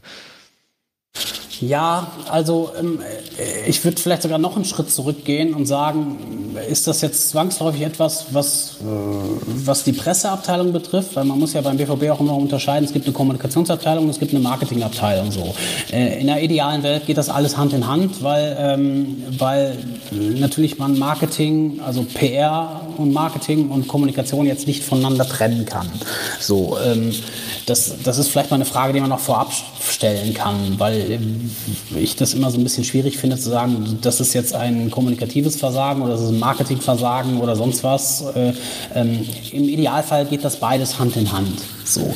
Und, ähm, und das ist in erster Linie natürlich erstmal ein Marketingthema, weil es, äh, weil es natürlich ein Thema ist, was die Marke BVB betrifft und nicht im klassischen Sinne, wenn es den überhaupt noch gibt, die Sportkommunikation oder die Kommunikation mit externen Medien, was dann eher an der Presseabteilung aufgehangen ist. Also das würde ich mal vorab so ein bisschen trennen. Nichtsdestotrotz, in einer idealen Welt ähm, diskutiert man so ein Thema natürlich zu einem ja, sagen wir mal, frühen oder zumindest geeigneten Zeitpunkt und nicht erst dann, wenn man sagt, ja, ach, übrigens, da fällt mir ein, äh, morgen ist übrigens Release eines neuen Tools, das nennt sich BVB Fan Token. Äh, das Ganze sieht so und so aus, hier ist der Text dazu und äh, den müssen wir dann morgen zu einem vereinbarten, Zeitpunkt, weil so ist es mit dem Vertragspartner abgestimmt, muss der veröffentlicht werden. Also das ist so dann natürlich der falsche Weg. Ohne jetzt zu behaupten, dass das so geschehen wäre ähm, oder auch regelmäßig so geschehen ist, sondern im besten Fall spricht man natürlich vorher darüber. Und im besten Fall ähm, tauscht man sich dann eben auch länger aus auf verschiedenen Ebenen, weil das ist ja so ein Thema, was ähm, dann nicht nur das Marketing betrifft, sondern im ja, besten Fall spricht man mit ähm, ja, sagen wir mal, den Fanbetreuern, weil es eben auch ein Fan-Thema ist vielleicht sogar mit Fanvertretern und klärt mal so ab, das und das ist das, was wir vorhaben, wie käme das denn so an? Oder, wie, oder findet ihr das gut, findet ihr das schlecht? So, ich gehe mal davon aus, dass das im Vorfeld grundsätzlich passiert. Ob es jetzt bei dem Token passiert ist, weiß ich nicht. So, ähm, zumindest wäre das das Idealbild. Und dann überlegt man sich natürlich, ähm, also auch im Verbund mit Marketing, mit Kommunikation und dann eben in letzter Konsequenz auch mit Social Media Abteilung, die das Ganze dann zumindest am Ende über die Kanäle auch aktiv raushaut, was eine geeignete Umsetzung dafür ist. Und dann, je nachdem, wie viel Zeit man hat, und das ist dann eben die große Frage dahinter, wie viel Zeit war dafür da, ähm, überlegt man sich eine gute Umsetzung dafür. Und ähm, die denkbar schlechteste Umsetzung ist natürlich, den Pressetext des Unternehmens zu übernehmen und zu sagen, so ist das jetzt hier und das Ding gibt es jetzt. Sondern man hätte sich im Vorfeld vielleicht mal überlegen können, wofür steht der Fan-Token, was kann man damit machen, kann man den vielleicht auch mal irgendwie konkret erklären in einem, ja, wie auch immer, How-To oder äh, irgendwie im Einsatz mal zeigen, wie genau sieht der aus, was genau kann man damit machen, vielleicht auch sowas wie zwei, drei, vier, fünf Dinge, die man dazu wissen muss und sowas, also möglichst snackable, also irgendwie, dass man es leicht verdauen kann und auch leicht konsumieren kann, mal aufbereiten, was kann dieses Tool und warum ist das geil, das zu haben? Oder wer braucht das vielleicht? Vielleicht braucht das ja gar nicht der normale Fan. Vielleicht richtet sich das auch gar nicht an den normalen Fan. Und äh, also wenn es den gibt, das haben wir ja eingangs schon so ein bisschen besprochen, aber ähm, ähm, wen soll das überhaupt ansprechen? Und vielleicht ebbt vieles von dem Unmut schon erstmal da ab, dass man sagt, okay, für euch, die ihr euch jetzt potenziell vielleicht aufregt, für euch ist das ja auch gar nicht dieses Tool, sondern das richtet sich an Fans, die so und so drauf sind. So, die so und so alt sind, die in der und der Umgebung wohnen und die vielleicht überhaupt kein Interesse an einem Stadionbesuch haben, vielleicht nicht mal ein übergeordnetes Interesse an dem BVB selber, sondern vielleicht an einzelnen Spielern vom BVB. Kann es ja alles geben und gibt es auch alles so. Und ähm, das ist der Kern, womit man mal anfängt, um ein Produkt, was es ja aus verschiedenen Gründen dann geben wird, also weil man sich ja irgendwann darauf geeinigt hat, dass es das geben wird ähm, und mit dem man Geld verdienen möchte. Auch das ist überhaupt nicht verwerflich, sondern es ist das Normalste der Welt und das ist, äh, ist nun mal äh, irgendwie auch überlebenswichtig für jeden Verein, äh, mit genau solchen Tools auch Geld zu verdienen. So. Und äh, trotzdem müsste man sich dann im Vorfeld mal überlegen, was ist eine geeignete Umsetzung, wie sieht die auf den jeweiligen Kanälen aus und wen wollen wir damit ansprechen. Und ja, wenn dann alles perfekt läuft, geht das Ganze Hand in Hand, dreht noch diverse Korrekturschleifen, bis man sich irgendwann mal darauf geeinigt hat, so und so können wir das verpacken, so und so hoffen wir, dass es der Fan draußen versteht oder zumindest der, den Fan erreicht, den es eigentlich erreichen soll. Ähm, ich würde jetzt bei dem Produkt behaupten, das ist im Vorfeld nicht so ganz geschehen. Also zumindest hat man äh, offensichtlich ja ähm, die Reaktion, die zumindest dieser Text, ich rede jetzt mal gar nicht vom Produkt, ich rede mal nur von dem Text, ähm, die zumindest der Text hervorläuft, die hat man ja offensichtlich nicht kommen sehen, weil sonst wäre dieser Text ja so nicht erschienen. So, und, und dass das Unternehmen dann selber noch so humorbefreit ist, um diesen wirklich harmlosen Twitter-Account irgendwie nach einem Tag, also so zumindest meine Vermutung, dann irgendwie eindampfen lässt, weil ich glaube, selbst hat sich der Account nicht gelöscht, äh, beziehungsweise ist selbst nicht gesperrt worden. Ähm, das das finde ich wahnsinnig unsouverän, weil A, könnte man es ja auch einfach mal laufen lassen so, und sich damit beschäftigen, wie die Reaktion darauf ist.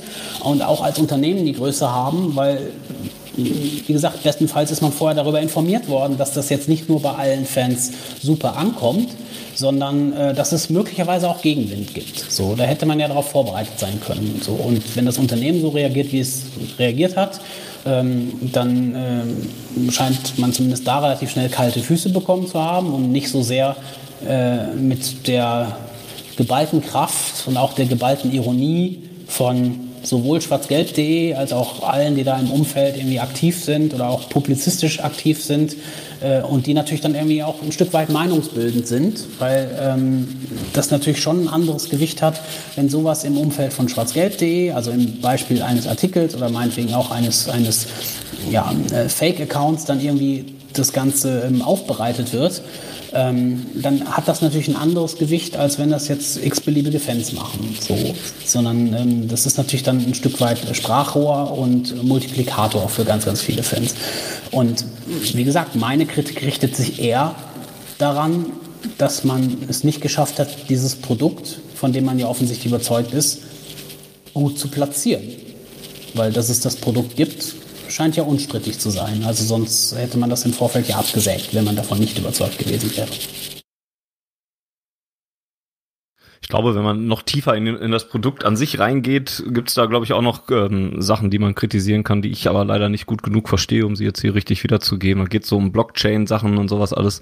Das, das verstehe ich ehrlich gesagt nicht so, äh, nicht so tief. Aber ich glaube, trotzdem hast du ähm, relativ gut klar gemacht, was, was, was da trotzdem falsch gelaufen ist und was man hätte äh, sicherlich besser machen können. Ja, zumindest was ich glaube, zumindest was ich glaube, was falsch gelaufen ist, ne? Weil ich bin, war jetzt ja, ja. natürlich in keiner ja, Form da irgendwie involviert und weiß auch nicht, was da im Hintergrund für Prozesse gelaufen sind, aber das ist so das, was ich annehme, wie es gelaufen ist. Ja. Ähm, aber da würde ich, würde ich mich anschließen. Also das wäre, ähm, also das, das klingt alles sehr, äh, sehr, sehr äh, sattelfest. Äh, mit dem Twitter-Account hatte, hatte schwarzgelb.de übrigens meines Wissens nach nichts zu tun. Das waren, glaube ich, ähm, andere Leute. Ich könnte da ungefähre, eine ungefähre Richtung finden, aber ich, äh, das war jetzt keine äh, schwarzgelb.de Aktion. Die wollte ich auch damit nicht gesagt haben. Ich wollte nur sagen, dass natürlich das im Umfeld, also natürlich auch als Reaktion auf den Artikel, also das ist natürlich dann, mhm. das hat natürlich auch so eine Dynamik in Gang gesetzt, äh, die dann vielleicht auch dazu führt, dass es dann so einen Account überhaupt gibt. Ne? Weil vielleicht hätte es den Account nicht gegeben, wenn es den Artikel nicht gegeben hätte und so weiter. Aber mhm. das, das ist alles hypothetisch. Ja, gut, das hat ja schon eine gewisse Dynamik ausgelöst, der Artikel, das muss man ja auf jeden Fall sagen. Ne?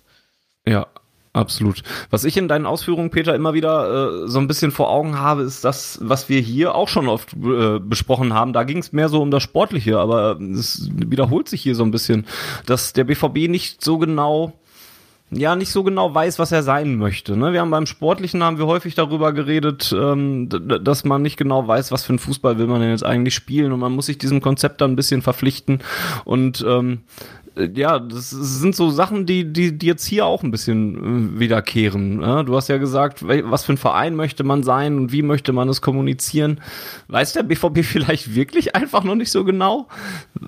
Und, und vor allen Dingen in allen Manifestationen, was er jetzt genau sein wird. Vielleicht, weil es auch so schwer ist zwischen, zwischen diesem grundständigen Ruhrgebiet und, und dem, ja, doch nun mal internationalen, was ein großer Verein nun mal auch bedienen muss, äh, hin und her zu wechseln. Also der berühmte Spagat zwischen Borsigplatz und Shanghai.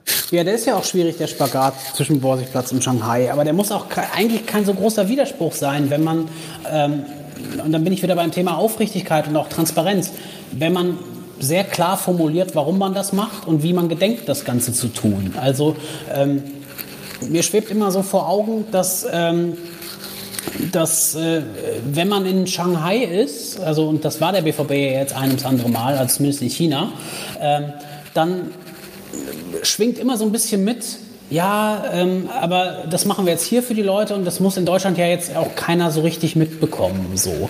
Und dann frage ich mich immer so, warum eigentlich? Weil man könnte ja auch stolz darauf sein, dass man zum Beispiel nach China äh, fährt und da eine relativ äh, dann doch äh, zumindest nicht unscheinbare Fanschar auch versammeln kann. So, ne? Ähm, ich glaube, das Problem ist immer so ein bisschen, wenn ihr sagt, der BVB weiß nicht, was er sein will. Der BVB gibt, wirkt auf mich manchmal so, als wenn er immer das wäre, was ihm gerade ganz gut in den Kram passt. Also mittwochs Real Madrid und samstags irgendwas zwischen Rot-Weiß Essen und äh, dann äh, vielleicht Bayern München. So alles, was so gerade so ein bisschen passt. Also einerseits irgendwie auch stolzer Westfale, so richtig Ruhrgebiet möchte man aber auch nicht sein, weil man sich ja davon irgendwie abgrenzen möchte ähm, und, und irgendwie seine eigene, seine eigene Identität finden möchte oder meinetwegen auch gefunden hat. Das finde ich erstmal alles. aber auch doch so ein bisschen Ruhrgebiet. Ja, ne? Also in genau, dieser also Corona-Pandemie mit diesen ja, mit, mit den Videos. Genau, dann Kohle ist man Ruhrgebiet und wenn die letzte Zeche schließt, dann ist man auch Ruhrgebiet.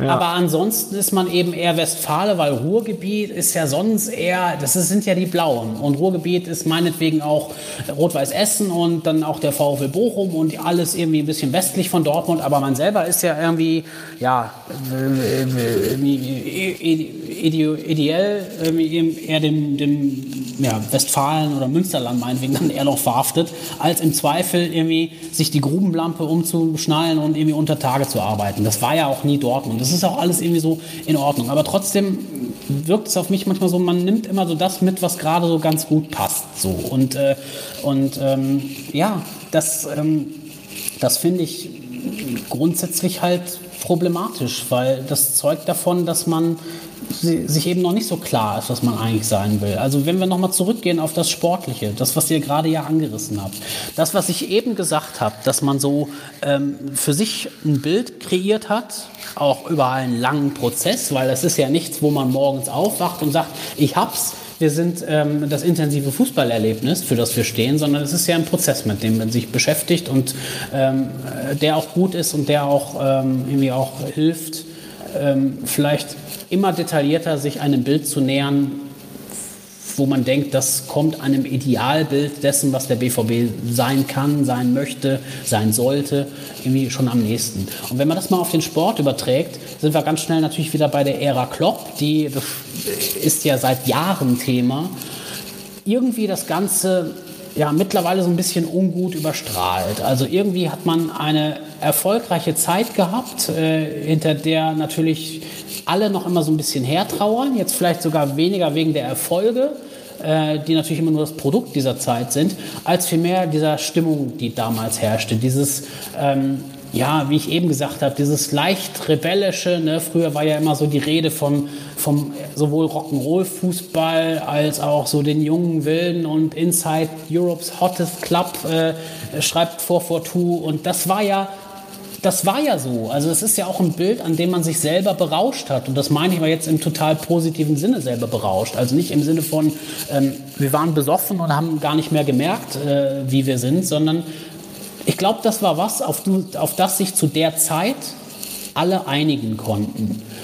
Und dann ist wie so oft, und das ist ja nun mal auch im Fußball so, ist so eine Ära halt mal irgendwann zu Ende. Man kann gut und gerne darüber streiten, ob sie zu dem Zeitpunkt hätte zu Ende gehen müssen. Auch das war ja schon in diversen Artikeln, nicht nur bei euch, ähm, Thema, ob man irgendwie sich einfach nur nicht getraut hat, den viel zitierten großen Umbruch noch mit Klopp zu machen oder dann im Zweifel eben ohne Klopp. Klopp hat es ja damals auf die Formel gebracht, ähm, irgendein Kopf muss weg und wenn es dann eben meiner ist und wenn es hilft, dann ist es halt so.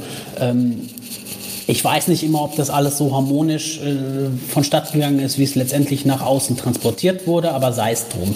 Und ähm, irgendwann hat man nach dieser Zeit versäumt, dieses Bild, an dem man ja offensichtlich Gefallen gefunden hat und was natürlich total getragen war von einer Person, Klopp, die diesen ganzen Slogan echte Liebe damals, den ich im Übrigen auch überhaupt nicht mehr für zeitgemäß halte, aber das ist vielleicht sogar nochmal ein anderes Thema, aber ähm, die diesem Slogan ja der auch gar nicht mehr so oft benutzt wird, oder? Also ich habe so das Gefühl, dass man, man ist so ein bisschen hab, davon weggekommen auch. Ich habe nicht das Gefühl, dass es aktiv benutzt wird, vielleicht mit gutem Grund, aber ähm, das, das ist jetzt auch nur so eine, so eine Draufsicht von weiter weg. Aber ähm, ähm, man, man wollte einem Bild entsprechen, was so diesen Klopschen, ja, diese Emotionen und dieses alle mitnehmen. Und man sieht ja jetzt in Liverpool, dass er da das wieder genauso schafft und äh, es ja offensichtlich extrem mit seiner Person eben dann doch verbunden ist und der aber diesen ganzen Begriff aufgefüllt hat. Also nicht auszudenken, wenn damals, äh, keine Ahnung, Thomas von Hesen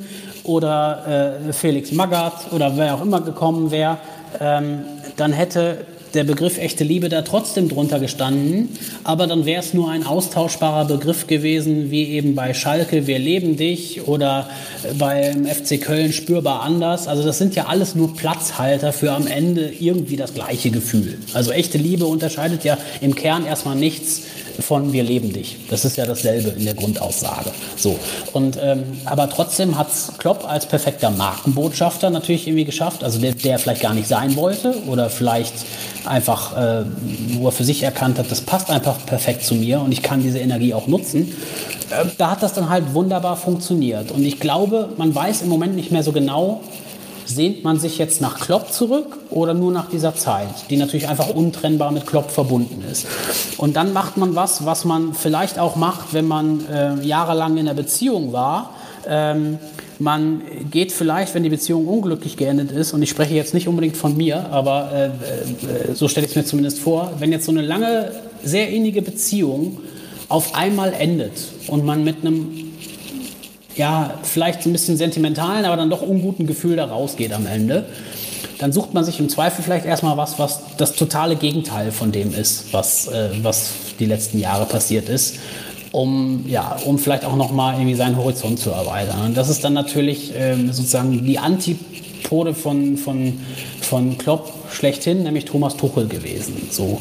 Und da beginnt aber für mich erstmal das grundsätzliche Problem. Wenn man und das zieht sich ja so durch die letzten Jahre auch. Also sei es jetzt Thomas Tuchel, sei es Lucien Favre, ähm, sei es vielleicht auch Peter Stöger, die, die alle für sich erstmal streng genommen am Anfang der Zeit erstmal natürlich ein gewisses Aufbruch, eine, eine gewisse Aufbruchstimmung verbreitet haben, äh, bei der man aber immer wusste eigentlich, was man kriegt. Also zumindest hätte man das wissen können. Und, und da schließt sich für mich dann doch wieder der Kreis zum sogenannten Narrativ, also was möchte man sein, wenn man doch sagt, wir stehen für, intensiven, für das intensive Fußballerlebnis und für all diese Begriffe, die ja teilweise immer noch rumschwirren. Also dieses ganze Adrenalin und Vollgasveranstalten. das ja, ist ja, ja, immer noch da und man hat sich ja nie so ganz davon gelöst. So, ne? Und ich habe äh, vor einiger Zeit, als dann Favre, ähm, also an dem Tag, als Favre gegangen worden ist, habe ich ähm, sinngemäß getwittert, na ist ja wunderbar, dann ist ja jetzt der Weg frei für den nächsten Trainer, der leider wieder nicht Jürgen Klopp ist. Weil das irgendwie immer mitschwingt. Man möchte ja. irgendwie Jürgen Klopp haben, aber irgendwie ja. dann auch wieder doch nicht oder zumindest irgendwem, der dem Ganzen äh, sehr nahe kommt. Und ähm, daran krankt der ganze Verein aus meiner Sicht seit Jahren, dass man irgendwie immer wieder versucht, dieses Gefühl von damals wieder zu beleben. So sei es jetzt durch einen Trainer, der so ähnlich ist und man kann darüber streiten, ob Marco Rose, wenn er denn kommt, dann irgendwie äh, doch wieder äh, näher so der Typ Klopp ist. Aber ich würde mich davon einfach komplett frei machen, weil Jürgen Klopp ist Jürgen Klopp und alles andere ist, äh, ist wer anders. Und trotzdem bleibt ja sagen wir mal, das Gefühl, wir wollen ein intensives Fußballerlebnis haben, was ich im Übrigen vielleicht anders interpretiere als manch anderer Fan. Also für mich heißt intensives Fußballerlebnis ähm, auch intensiv leiden zu können. Also ich finde, der BVB war immer auch vom Großen auf und ab getragen. Und ich finde, wenn ich eben das 3 zu 2 gegen Malaga erwähnt habe in der Nachspielzeit, da muss man in demselben Atemzug auch das 4 zu 3 in Liverpool erwähnen, was für mich einfach das umgedrehte Malaga war. Oder wenn du das 3 zu 3 gegen Schalke, also 3 zu 3 nach 0 zu 3, äh, 2008 war es, glaube ich, ähm, wenn du das als eines, es gibt sicherlich erfolgreichere, aber vielleicht ein ultimatives Derby-Erlebnis, was sich sehr ja, eingebrannt hat. Ich weiß, was du jetzt sagen ne? möchtest. Und dann nimmst du das 4 zu 4, ja? Das. Entschuldigung, nein, nein, nein. doch, man muss es aussprechen. Es ist äh, wie der, also es ist, ähm, es ist nicht so, wenn man drei, es ist nicht so, dass wenn man drei, es ist nicht so, dass wenn man dreimal Boogeyman sagt, dass er wirklich erscheint. Also nur weil ich jetzt ähm, äh, diese Schmach auch nochmal benannt habe. Aber für mich gehört das total dazu, weil all das kann passieren. Und das ist für mich im Kern das, was den BVB von den Bayern unterscheidet. Und ehrlicherweise, was total gut ist, dass es uns in der Form von den Bayern unterscheidet. Jetzt sage ich uns, obwohl ich ja eigentlich die Distanz wahren wollte. Aber ähm, ähm, ich finde das total gut, weil da kommt wieder so das alte Gefühl hoch, man geht zum Fußball, weil man nicht weiß, wie es ausgeht. Und ähm, ich glaube auch, so eine gewisse Demut beim Fan fände ich auch mal wieder wichtig. Ich weiß, das ist jetzt, das ist ein Riesenbogen, den ich gerade spanne. Aber auch mal wieder das Gefühl haben, ähm, auch wenn das immer das Ziel ist, Stichwort Ambition, natürlich Champions League zu spielen. Aber manchmal habe ich das Gefühl, vielleicht hätte so ein Jahr Europa League auch nochmal ganz gut allen Beteiligten. Und damit meine ich sowohl Fan als auch Verein. Also einfach sich mal wieder zu erden und mal zu gucken, dass es ähm, natürlich in dieser wie auch immer gewinnmaximierten Welt des Fußballs, in der es natürlich nur um Erfolg geht und der es immer darum geht, das Saisonziel, was in dem Fall immer Champions League heißt, aber im Zweifel auch nie mehr, so ähm, irgendwie immer wieder zu bestätigen. Aber worauf ich hinaus will, ist, dass was, was Leute am Fußball begeistert und was insbesondere auch beim BVB begeistert, ist immer die Möglichkeit des Scheiterns.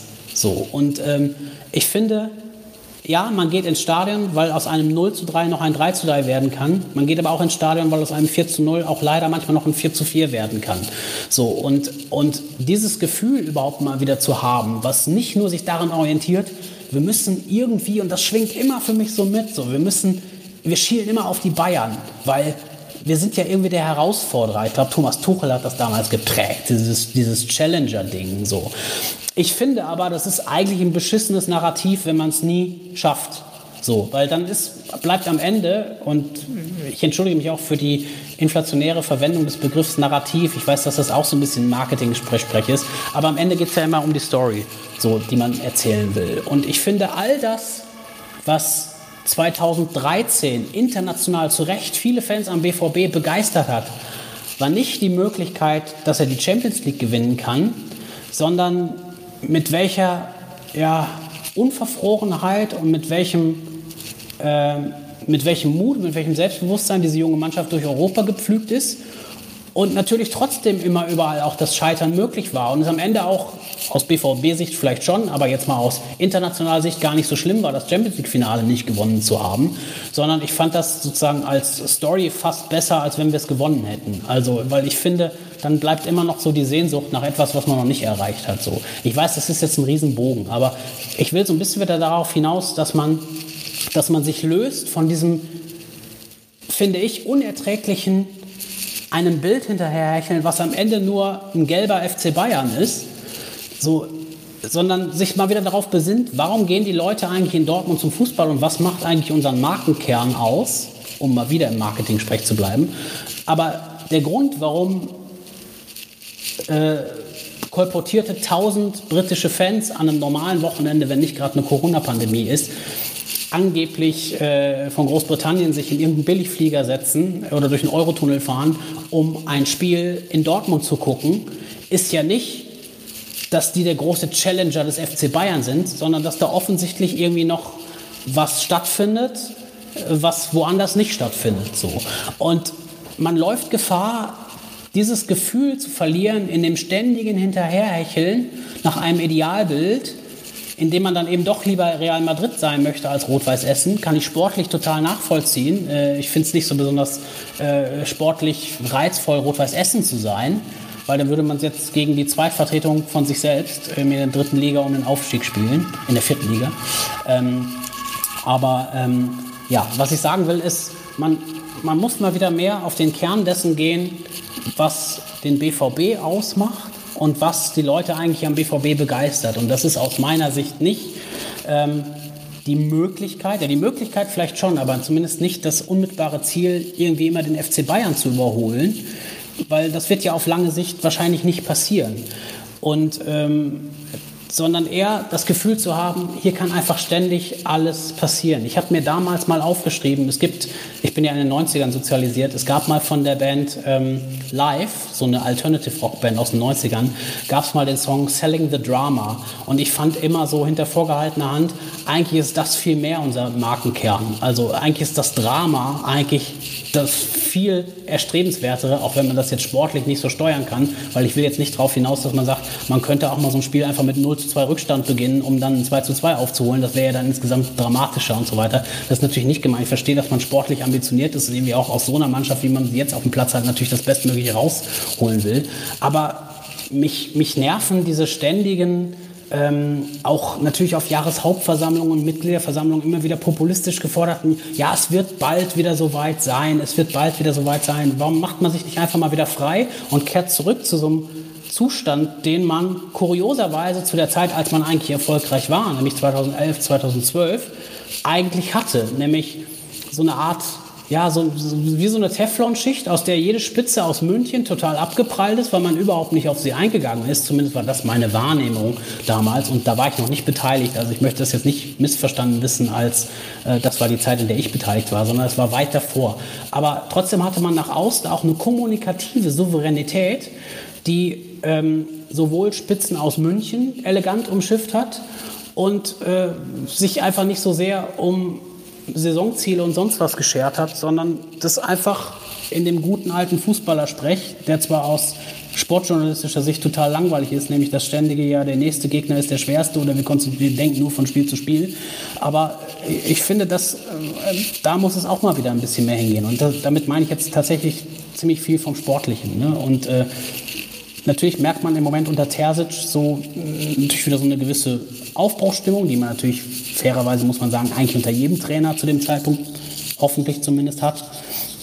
Aber äh, für mich fehlt so ein bisschen ähm, die Möglichkeit, auch mal mit dem Drama zufrieden zu sein und zu sagen, ja, dann ist es am Ende halt äh, Platz zwei, Platz drei, vielleicht auch mal Platz vier oder Platz fünf, aber äh, solange wir alle Freude an dem haben, was da passiert und uns auch, und das ist ja vielleicht im Moment so der, der, der größte Wunsch von allen, irgendwann mal wieder vor vollen Rängen passieren kann, ähm, sollte uns immer mehr unterscheiden äh, von den Bayern, als es das im Moment tut. Und dazu gehört auch, ich weiß, jetzt habe ich sehr, sehr lange monologisiert, aber dazu gehört auch, ähm, und das ist vielleicht ein Streitpunkt, den jetzt nicht viele Hörer teilen werden, Dazu gehört auch nicht nur die Rivalität zu Schalke 04, sondern da gehört für mich dazu, dass Schalke 04 dringend in der Liga bleibt. Weil wenn Schalke 04 nicht in der Liga bleibt, bleibt am Ende, und jetzt schließt sich nämlich zumindest für mich argumentativ hoffentlich der Kreis, bleibt am Ende von der Geschichte nämlich nur übrig, dass man ständig den FC Bayern herausfordert, im eigenen Stadion meistens relativ knapp verliert, zu, äh, auswärts relativ hoch verliert und im Zweifel mal einen Supercup gegen die gewinnt. Aber ansonsten war es das. Und das ist aus Marketing-Sicht erstens ein ziemlich beschissenes Narrativ. Und das ist auch nicht das, warum ich BVB-Fan werde, sondern ähm, das Derby und auch sozusagen mal wieder die, die, äh, die Besinnung auf so eine Rivalität, die eigentlich eine super Geschichte ist. Und ich, ich argumentiere mal jetzt total nüchtern und auch mal marketingtechnisch. Ich meine das gar nicht so, aber jetzt mal aus, aus, aus reinem Storytelling sozusagen ist das Derby viel wichtiger als das ständige Rennen gegen die Bayern. Weil ähm, wenn die Blauen wirklich absteigen und bis zumindest Samstag äh, war ich extrem davon überzeugt, Jetzt äh, ist ja zumindest das Blatt mal dahingehend gewendet, dass sie äh, nach, wie viel waren es, 31 Spiele zumindest mal wieder gewonnen haben. Äh, und, ähm, und jetzt die Möglichkeit des Klassenerhalts bei nur drei Punkten, glaube ich, Rückstand auf Köln ja gar nicht so absurd ist. Aber ich sage nur, wenn der FC Schalke absteigt und uns dieses Derby noch genommen wird, wird auf lange Sicht relativ wenig geile Geschichten zu erzählen sein in der Bundesliga. Und das sollte irgendwie auch jedem klar sein. Bei aller verständlichen Rivalität und auch Abneigung. Und ich war früher ganz genauso. Ich habe das früher, ich habe die ich habe die Blauen gehasst. So, ich war von einem Derby echt äh, elektrisiert und das Schlimmste war eine Niederlage. Und das ist ja eh das Problem beim Derby. Es geht ja niemand ins Derby, um das zu gewinnen, sondern die meisten gehen ja ins Derby, um es bloß nicht zu verlieren. So, und, ähm, äh, ne, und, äh, und, aber all das, was ich jetzt meine, ich finde, das passt trotzdem zu diesem Bild des intensiven Fußballerlebnisses, weil das alles ist das intensive Fußballerlebnis. So, und, und dann sollte man mal ein Stück weit versuchen, das eher zu transportieren, anstatt ständig das Gefühl zu geben, wir wollen mehr, wir wollen mehr wachsen, wir wollen mehr Umsatz und sonst was. Das ist alles verständlich, aber das ist für mich ein Produkt des Ganzen. Das ist für mich keine Vision. Also zu sagen, beispielsweise, wir wollen jedes Jahr 500 Millionen Euro Umsatz zu erreichen. Das ist keine Vision, das ist nicht mal eine Strategie, sondern es ist eine Zahl. So, und das ist eine Zahl, die am Ende einer Strategie steht, im besten Fall unterm Strich, wenn man all das macht, was man sich selber irgendwie als Idealbild vorgegeben hat. So. Und, ähm, und, äh, und so, so eine Vision mal zu formulieren, das fehlt für mich total. Also erstens zu sagen, welchen Fußball wollen wir spielen, welches Erlebnis wollen wir den Leuten bieten, weil man darf ja nie vergessen, dass jetzt nicht, ähm, nicht nur aus sportlichem Antrieb, sondern am Ende macht man es hoffentlich immer noch für die Leute, die im Stadion sind oder meinetwegen die Leute vom Fernseher oder meinetwegen auch die Leute, die es in der App verfolgen. So, aber für die Leute macht man das alles so.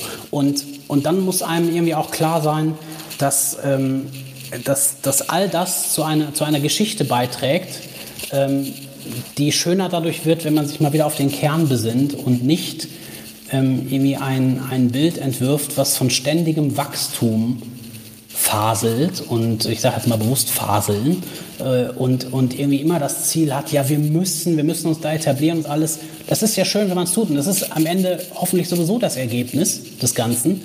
Aber ja, mir fehlt so ein bisschen der Wille, auch mal wieder ähm, ja, sich so ein bisschen treiben zu lassen in dem Ganzen und mal wieder eine Wechselwirkung zu erzielen zwischen Publikum, Mannschaft und irgendwie auch den, ähm, ja, all den Leuten. Publikum ist ja nicht nur das, was auf den Tribünen stattfindet, sondern meinetwegen auch dem Publikum im Netz. Und das geht für mich in diesen ganzen Anliegen, die transportiert werden, die natürlich das Ziel haben, Geld zu verdienen. Wie gesagt, alles in Ordnung. Auch zwei, drei Trikots im Jahr, völlig in Ordnung. Hier noch ein Weihnachtstrikot und sonst was alles. Das sind nun mal die Auswüchse des Fußballs. Das ist auch in Dortmund nicht anders als in jedem anderen Verein auch. Fragt nach in Köln äh, oder sonst wo. Äh, das, das wird da nicht anders sein. Aber ähm, um meinen Punkt noch mal in einen Satz zu bringen, ähm, ich finde, ähm, das Streben nach einem Ziel, was man aller Voraussicht nach realistischerweise nicht erreichen wird, finde ich irgendwie keine so eine geile Geschichte. Es macht einen so ein bisschen nachdenklich. Ähm, das sind viele gute Punkte, glaube ich. Was mich noch interessieren würde, ich glaube, du bist ja auch ähm, äh, im US-Sport so ein bisschen drin. Gibt es denn ähm, irgendeinen Verein, also egal ob in Deutschland oder irgendwo anders auf der Welt oder so, der diese, dieses, das, was wir hier diskutieren, also dieses Leitbild und das dann von allen Seiten mitzutragen und, und auch auf in, in Sachen Kommunikation nach außen zu verkörpern oder sowas. Gibt es da Vereine, die dir einfallen, die das, was wir beim BVB jetzt über, über eine gewisse Zeit kritisiert haben, die das richtig gut machen? Puh, das ist schwierig. Also erstmal im US-Sport bin ich überhaupt nicht zu Hause. Also wenn ihr darauf Oh, hinaus okay. wollt, also zum Beispiel die, die NFL, auch wenn ich Sportjournalist bin, die NFL zum Beispiel interessiert mich überhaupt nicht. Also und, und, und so auch Basketball nur sehr rudimentär und so. Also es sind jetzt nicht so die Sachen, weswegen, weswegen ich nachts aufstehe oder Okay, die mich, die mich, die mich nachts nicht schlafen lassen. Ähm, es ist schwer, das so zu beantworten, weil ich jetzt auch nicht so im Detail Vereine so verfolge ähm, und, und jetzt wie gucke, wie die das machen. Also es ist natürlich jetzt, es wäre natürlich jetzt leicht zu antworten, der FC Liverpool macht das so, aber das ist natürlich dann sehr wieder äh, fokussiert auf die Person Klopp. Also den würde ich gerne mal ausklammern, obwohl die aus meiner Sicht natürlich schon genau das machen, was der BVB damals auch gemacht hat, nämlich die Personalie Klopp total zu nutzen und sich ja eben zu Nutzen zu machen, um die Geschichte, die sie zu erzählen haben, irgendwie zu verstärken. Und dass ausgerechnet Klopp derjenige sein würde, der, äh, der diesem Verein so diese Sehnsucht dann doch wieder gibt und nach 30 Jahren dann doch den Titel zurück an die Enfield holt, an die Enfield Road holt. Ähm, äh, das ist ja fast zwangsläufig. Also das hätte man sich ja fast äh, so ausmalen können. So. Ähm, ich finde immer grundsätzlich gut, wenn ein Verein völlig unabhängig von sportlichen Ergebnissen für was steht. Und wahrscheinlich wird mich jetzt der ein oder andere schlagen, aber wenn ich sage, der FC St. Pauli, der steht immer noch für was. Und selbst wenn es was ist, was vielleicht viele Leute nervt, also man kann beim FC St. Pauli zum Beispiel auch kritisieren, dass das so eine Art Modelabel ist mit einem angeschlossenen Fußballverein.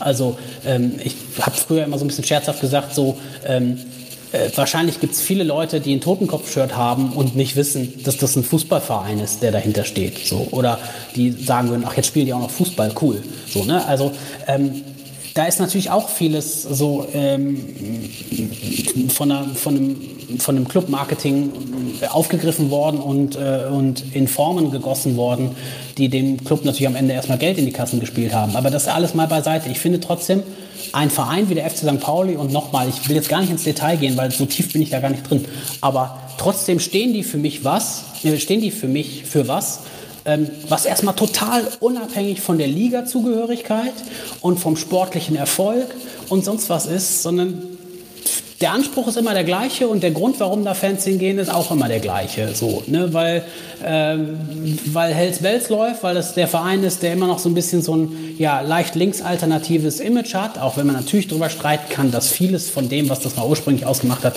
wahrscheinlich mittlerweile auch zu einer relativ großen Marketinghülse geworden ist. Aber nichtsdestotrotz, ich finde, man muss sich komplett unabhängig von Ergebnissen machen, weil das, was am Ende übrig bleibt, ist immer so, ähm, der Kern eines Clubs, der darf sich nicht darüber definieren, ob man am Ende Erster, Zweiter oder Dritter wird, um mal im BVB, äh, in den BVB-Regionen zu bleiben, weil um diese Plätze geht's ja logischerweise immer. Also ich kann mir auch eigentlich schwer vorstellen, dass der BVB in nächster Zeit mal Fünfter wird. Jetzt habe ich es ausgesprochen, jetzt werden sie wahrscheinlich Fünfter.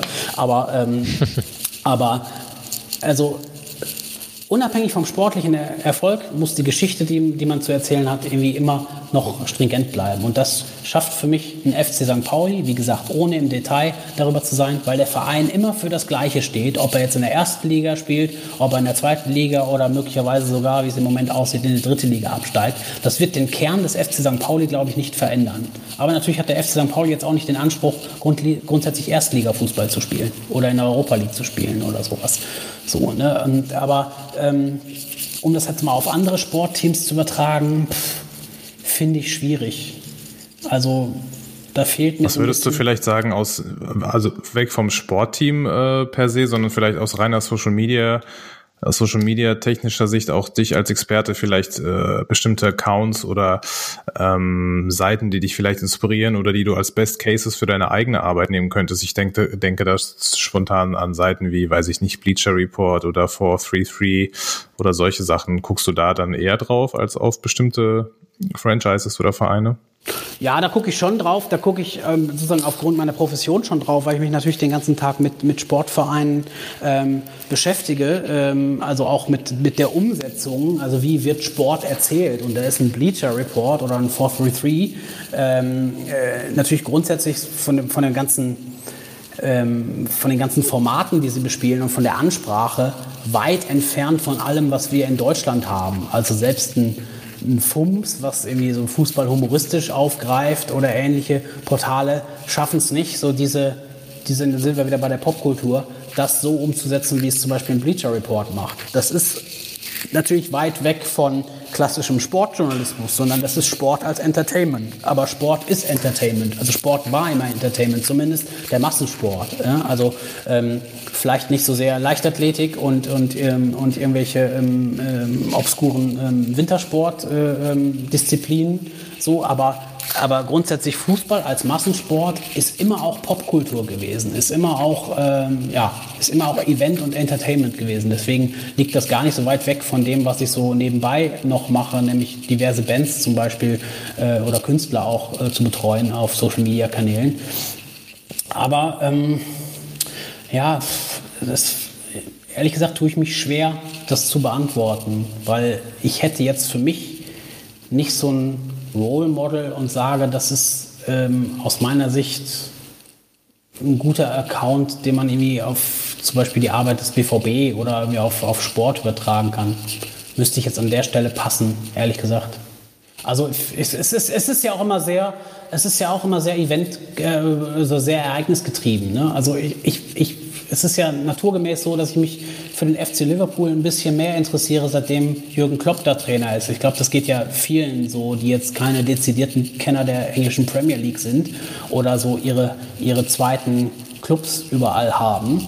Äh, übrigens auch ein, ein, eigentlich ein ganz gutes Label, was dem BVB mal anhaftete, nämlich Everybody's Second Club zu sein. So, das ist ja, ähm, klingt immer so ein bisschen negativ, aber ist ja im internationalen ähm, Vergleich oder im internationalen Sicht gar nicht so verkehrt zu sagen, wir sind der zweitliebste Club aller, die sich für Fußball interessieren. Ist ja eigentlich ein ganz gutes Label.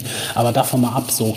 Ähm, natürlich verfolge ich den FC Liverpool jetzt viel mehr, als ich das vorher getan habe. Deswegen kann ich nicht sagen, wie die Geschichte vorher war. Also zumindest nicht, wie sie transportiert wurde auf den Kanälen, weil ich sie schlichtweg nicht verfolgt habe. Aber ähm, ja, schwierig, das jetzt auf, auf einzelne Accounts oder so zu. Gibt es denn vielleicht irgendwelche mh, hm, Eigenschaften oder so oder oder oder Schlüsselsachen in Ermangelung eines eines besseren Wortes, was gute Social Media Arbeit ausmacht, wenn man das auf so ein paar Punkte runterbricht? Naja, eigentlich wieder das, was ich ja jetzt schon die ganze Zeit sage, nämlich äh, möglichst nah an einem wie auch immer definierten Markenbild zu agieren. Und das Ganze auch täglich wieder zu überprüfen. Und das ist natürlich einerseits durch den Rückkanal, den man bekommt, also ähm, die Fans und die Userinnen, die draußen sind, die das, ähm, die das konsumieren, kommentieren und damit interagieren. Das ist der eine Rückkanal. Und das andere ist sozusagen die kritische Selbstreflexion dessen, was man da täglich macht. Also sie immer wieder überprüfen, wenn es dieses Markenbild noch gibt und wenn wir es bis jetzt bewusst oder unbewusst in den letzten Jahren nicht bearbeitet haben, dann muss es ja auch immer noch gelten. Und inwiefern ähm, ja, werden wir dem Ganzen noch gerecht? So, und das ist für mich immer ähm, maßgeblich dabei, wenn man wenn man ja, Clubkommunikation, Markenkommunikation im weitesten Sinne macht. Also wird man diesem Bild gerecht? Und wie definiert man das? Und hat man das überhaupt schon mal definiert? Ne? Also ähm, um mal ein ganz banales Beispiel zu nennen, wie, wie, wie definieren wir denn unsere Rivalität zu Schalke? Also ist die, also jetzt mal aus, aus Clubsicht meine ich, ne? Also wenn Hans-Joachim Watzke in einem Zustand, in dem der BVB, sagen wir mal, näher an den Bayern als näher am FC Schalke ist, also zugegebenermaßen, so war es in den letzten Jahren ja fast immer, so, und wenn in einem solchen Zustand, äh, finde ich, ja, fast flapsig, ich weiß jetzt nicht mehr genau, wann dieses Interview war, ist schon ein paar Jahre her, gesagt wird, dass dieses Derby ja eigentlich gar keine Relevanz mehr hat, weil, ähm, weil man ja den, den Blauen mittlerweile so weit enteilt ist, dass man äh, eh nur zu den Bayern schielt und dann aber auf einer Jahreshauptversammlung wieder populistisch irgendwie ein, zwei Spitzen gegen die Blauen abfeuert, weil es dann gerade wieder ganz gut in den Kram passt, weil auf einer Jahreshauptversammlung eben das, die Geschichte, dass man äh, ständig gegen die Bayern verliert, jetzt vielleicht nicht so eine geile ist. Dann ähm, stellt man sich lieber so dar, ähm, dass man den ungeliebten Nachbarn dann doch nochmal zu, zu Rate zieht und sagt, der, der, der, der taugt taugt ja zumindest irgendwie noch so als, als Prügelknabe, den kann man immer mal wieder hervorziehen und sagen, guck mal, wir stehen ja eigentlich ganz gut da, weil wenn ich mir die angucke, stehen wir gut da. So, und ich finde, ähm, das finde ich grundsätzlich problematisch, dass man sich ähm, gar nicht so sicher zu sein scheint, wie wichtig ist uns so eine Rivalität? Wie wichtig ist uns das in unserer Gesamtgeschichte? Eigentlich ist es den Fans wichtig, eigentlich ist es uns auch wichtig, aber eben immer nur dann, wenn wir es gerade gut gebrauchen können. Und ansonsten äh, äh, ist es uns eigentlich schon fast wieder egal. Und das sind alles für mich Leitplanken, die man ja, vielleicht verschriftlichen kann, die man auch definieren kann und sagen kann, ähm, das ist für uns wichtig. Also das ist für uns ein entscheidendes Merkmal. Das ist zum Beispiel, ich, ich, ich nehme jetzt die Rivalität zu Schalke nur als Beispiel, aber das ist uns wichtig, weil das in, zur Geschichte unseres Clubs gehört und so ein bisschen eben auch zur Folklore, allem drumherum. Und wenn uns das wichtig ist, dann muss man das auch mit Leben füllen. Und damit meine ich jetzt nicht, dass man täglich auf Twitter die Blauen beschimpft, so, aber sich vielleicht auch irgendwie Formen überlegt, wie man das transportieren kann. Wäre auch so. ein bisschen lustig. Ja, Wäre auch ein bisschen lustig. auch lustig. Aber das meine ich im Detail gar nicht. Aber, aber ich spüre diese Rivalität nicht, außer dass man ähm, im Falle eines Derby-Siegs relativ schnell ein Derby-Sieger-Shirt kaufen kann im Ja, Shop. stimmt. Ja. Das ist das Einzige so. Und wenn man halt verliert, dann gibt es halt keins. So. Das sind die zwei möglichen Optionen, die man hat. So.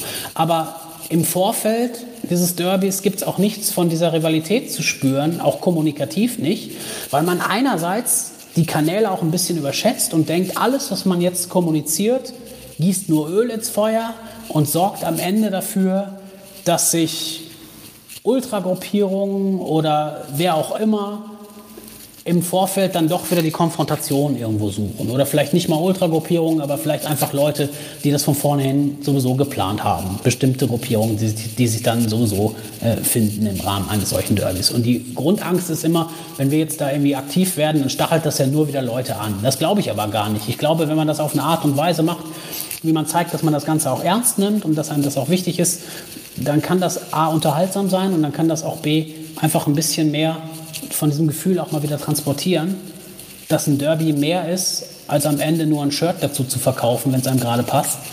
Und äh, ähm, ja, dass man, dass man ein bisschen wieder mehr von dem Gefühl ja, auf Kanäle bringt, auf die digitalen Kanäle bringt, die viele Fans bewegen und die zumindest dann, und das ist ja dann vielleicht auch ein ganz gutes Schlusswort oder zumindest mal ein gutes Fazit, die zumindest das Ganze, was man ohnehin machen muss, was ich in der Form überhaupt nicht in Frage stelle, aber ein Gegengewicht zu dem Ganzen darstellt. Und dann das Ganze auch im Gleichgewicht ist und ein bisschen homogener rüberkommt, als nur Litfaßsäule zu sein und irgendwie einem vorgefertigten Plan zu gehorchen, äh, einem Veröffentlichungs- oder Redaktionsplan oder so weiter, äh, den man abzuarbeiten hat, weil leider im Vertrag steht, dass man noch 20 Umsetzungen mit einem Telekommunikationsanbieter machen muss. Ich würde da vielleicht noch ganz kurz äh, hinzufügen, ähm, und das ist vielleicht dann auch irgendwie mein Schlusswort, ähm, gerade dieses Derby-Beispiel oder mit diesem äh, Zitat von Watzke, was du nanntest, das zeigt äh, mir auch wieder, ähm, wie sehr halt diese ganzen äh, Aspekte Kommunikation, ähm, Narrativ und äh, Außendarstellung und so weiter, wie sehr das auch wieder halt äh, eigentlich in einer, in, einer, in einer wünschenswerten Welt aus einem Guss kommt, auch was das Sportliche angeht, weil ich kann mich, wenn wir jetzt dieses Derby-Beispiel aufgreifen, auch an Derbys erinnern, ich glaube, das war unter Tuchel mal, wo man auch eben nicht mit der allerersten Aufstellung irgendwie da angetreten ist und dann vielleicht den einen oder anderen Spiel für ein Champions, äh, Spieler für ein Champions League Spiel geschont hat, weil dieses Spiel dann eben auch schon von der ganzen ja von der Spitze herab sozusagen schon nicht diese ähm, Bedeutung bekommen hat, die es vielleicht eigentlich haben sollte. Und ähm, das ähm, ganz viel von dem, was du gesagt hast, ähm, hat war finde ich eine ideale Ergänzung zu dem, was ähm, Boris und ich äh, letztens mit äh, Sebastian Wessling besprochen haben, wo wir eben über genau diese Themen äh, Kultur, was für eine Philosophie vertritt man als Verein nicht nur auf dem Platz bei den Spielern, sondern wofür steht der Trainer für welchen Fußball? Wie kommuniziert man das von Seiten der sportlichen Führung nach außen? außen und so weiter. Ähm, das fand ich, finde ich, eine prima Ergänzung zu dem, was wir ähm, sport, rein sportlich mit Sebastian Westling äh, besprochen haben, weil es eben zeigt, dass all diese Aspekte, über die wir immer reden, diese Kultur, die man sich eben wünscht, die ein Verein äh, nach außen trägt, dass man die eben nicht nur irgendwie an einem Spieler ausmachen sollte, wenn wir, keine Ahnung, dann in Erling Haaland nehmt oder nicht nur an einem Trainer, einer Trainerfigur wie Jürgen Klopp irgendwie festmachen soll, sondern dass es idealerweise was ist, was irgendwie aus einem Guss kommt und was der ganze Verein wirklich von ganz oben von, von Spitzenpositionen bis hin zum Social Media Team irgendwie lebt und nach außen trägt. Ähm, und genau das, glaube ich, ähm, und wahrscheinlich kann ich da so ein bisschen für uns alle sprechen, das ist was, irgendwie gefühlt so ein bisschen abhanden gekommen ist in den letzten Jahren und, und ähm, finde ich immer wieder dann sich an solchen Themen wie dieses Token-Kram oder anderen Sachen eigentlich ja immer nur so entzündet und eigentlich aber immer wieder auf die gleichen Probleme rückführbar ist, finde ich. Das sind ja auch nur Symptome. Also ich glaube, so genau, Token, ja, also nochmal, also ich finde ja, den Token als Tool nicht den Untergang des Abendlandes. Also es ist für mich einfach ein Mosaiksteinchen, ob man das jetzt gut genau, oder schlecht findet, in einem Gesamtkomplex, der aber für mich im Moment halt einfach ein Ungleichgewicht ist. So, und deswegen wird es auch so wahrgenommen. Ich glaube, wenn ähm, sozusagen das grundsätzliche, die grundsätzliche Story oder die grundsätzliche Geschichte, die man gerade zusammen durchmacht, insgesamt mehr, ähm, ja, wie soll man sagen, vielleicht fanzentrierter gehandhabt würde, also mehr auf den Fan auch zugeschnitten ist, ähm, dann, äh, dann wird das gar nicht so sehr als, als Störfaktor wahrgenommen. Und wenn man sich dann eben noch die Mühe macht, das Ganze auch entsprechend so äh, zu verkaufen, im wahrsten Sinne des Wortes, dass es A, der Fan auch äh, versteht und es den Fan auch interessiert, weil so ist es, glaube ich, ein Rohrkrepierer jetzt. Also ich glaube, das Thema ist ziemlich verbrannt jetzt. Ne? Also ähm, das wird schwer, das kommunikativ noch in irgendeiner Form zu retten. So, aber ähm, wie gesagt, das ist für mich nur ein Symptom und jetzt sicherlich auch kein Anlass, wo man jetzt wochenlang darüber Kritik äußern muss, sondern das kann man zum Anlass nehmen, um eine Gesamtentwicklung zu hinterfragen, die für mich in den letzten Jahren nicht nur positiv war und die bei mir zumindest dazu geführt hat, auch wenn das bei mir vielleicht nochmal persönlich andere Gründe hatte, als ehemaliger Mitarbeiter dieses Vereins, aber, ähm, oder sagen wir mal als ehemaliger Mitarbeiter der KGAA.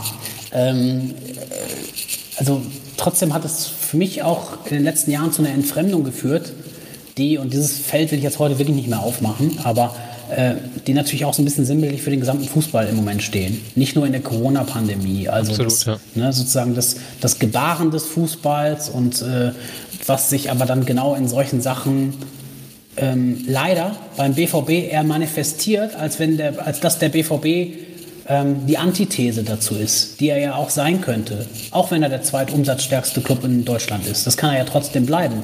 Das wird er auch im Zweifel bleiben, wenn, wenn, wenn er nicht große sportliche oder strategische Fehler begeht. So. Aber ähm, das sozusagen äh, das, der, der Umsatz oder die Umsatzerlöse, die am Ende drunter stehen, wenn gerade keine Pandemie ist und äh, dann bald hoffentlich wieder 80 oder 81.000 Leute ins Stadion gehen können, ähm, der, der ist ja davon unberührt, wenn man an anderer Stelle trotzdem wieder ein bisschen mehr versucht, BVB zu sein und kein gelber FC Bayern oder kein gelbes Real Madrid. Das waren sehr viele, also das ist eine Ausgabe, wo ich noch sehr lange drüber nachdenken muss, weil, weil das sehr viele Denkanstöße waren. Also wir können, also wir können diese, diese Sache ja auch gar nicht zu Ende denken und vor allem ähm, und, und, und eine Lösung dafür finden, weil wir, wir dazu einfach nur vier Leute sind und selbst, selbst Peter mit seinem Hintergrund da auch keinen Einfluss mehr äh, darauf hat. Aber das, das ist, ich glaube, es sind viele Denkanstöße drin, wo ich ähm, drüber nachdenken muss und, und die mich noch ein bisschen begleiten werden. Das war sehr interessant. Äh, Vielen Dank äh, an Peter an dieser Stelle, ähm, der sich viel Zeit genommen hat und, und einen interessanten Einblick reingebracht hat, weil du auch nochmal mit, mit vielen, äh, ja, mit, mit, mit zwei anderen Augen, aber mit einem anderen Blickwinkel halt einfach auf die Sache guckst. Das war sehr interessant. Vielen Dank, Peter. Sehr gerne. Ich danke, wie es immer so schön heißt. ähm, danke auch an, an Boris und an Georg, die äh, hoffentlich genauso interessiert waren wie ich. Ja, absolut. Ja, es, ist, äh, nicht, es ist äh, nicht ohne Grund auf den Punkt mal drei quasi geworden. Also ja, das, ja. das Thema äh, hätte man, glaube ich, auch noch, äh, noch mal genauso lange diskutieren können, weil es einfach so viele Punkte gibt, die ähm, einfach dazugehören. Ja, auf jeden Fall vielen, vielen Dank an dich, Peter, für die vielen guten Insights. Ja, da kann ich mich nur anschließen. Ja, vielen Dank auch. Ja, auf, auf den Punkt war es eher wegen, wegen der Monothematik äh, und, und nicht wegen der Länge. Die nächste auf den Punkt Ausgabe wird dann vielleicht wieder ein bisschen kürzer. Aber da, da, da, müsst, da müsst ihr durch, da dürft ihr durch. Ähm, das, das, das schafft ihr, liebe Hörer. Ähm, wer mehr von Peter Flore lesen möchte, äh, der findet den auf Twitter zum Beispiel. Äh, jetzt haben wir so viel über Twitter gesprochen, jetzt müssen wir auch die Social Media Accounts zumindest hier nennen. Äh, p Flore einfach. Ganz einfach zu finden und ähm, dort zu lesen. Damit ähm, humoristischen Tweets teilweise. Ich, ich hätte echt gedacht, aber da muss ich dich irgendwie verwechselt haben, dass du auch mal über Football oder sowas dich da ausgelassen hättest. Ich hätte dich echt noch in diese Football-Richtung mit reingesteckt. Nee, ich kann, ähm. also footballtechnisch kann ich wirklich nichts Erhellendes beitragen viele sagen, ich kann auch zu allem anderen nichts Erhellendes beitragen. Aber, äh, aber Was, dann äh, hast du heute das Gegenteil bewiesen. ja, absolut. Aber äh, ja, zumindest, zumindest, nee, also das ist US-Sport ist äh, nicht mein Thema. Gut, dann muss ich das werde ich aber auch nicht mehr herausfinden, mit wem ich dich da durcheinander geschmissen habe. Naja, sei es drum. Äh, liebe Hörer, das war die 52. Ausgabe von Auf den Punkt äh, zum Thema Social Media im Fußball und beim BVB im Speziellen und Außendarstellung und ganz viele andere Punkte, die wir ange... Äh, ange ähm, ähm, Angeschnitten, danke Boris. Haben an dieser Stelle. Jetzt habe ich schon Wortfindungsstörung. Beim, äh, ich glaube, beim nächsten Mal äh, geht es wieder um, ich weiß jetzt nicht, in welcher Reihenfolge wir veröffentlichen. Das muss Volker entscheiden. Aber es wird äh, auf jeden Fall kurzfristig auch noch eine Ausgabe zum Sportlichen geben, wo wir wieder auf den Fußball gucken, auf die beiden Siege, nämlich gegen Wolfsburg und Leipzig. Ähm, entweder vor oder nach dieser Ausgabe. Ähm, also freut euch drauf, wenn es sie noch nicht gab oder es, die Aussage ist irrelevant. Bleibt uns gewogen, äh, empfe ich muss Schluss machen, ich kann nicht mehr reden. Empfehlt uns weiter und bis zum nächsten Mal bei Auf für Ohren oder auf den Punkt. Macht's gut, der BVB.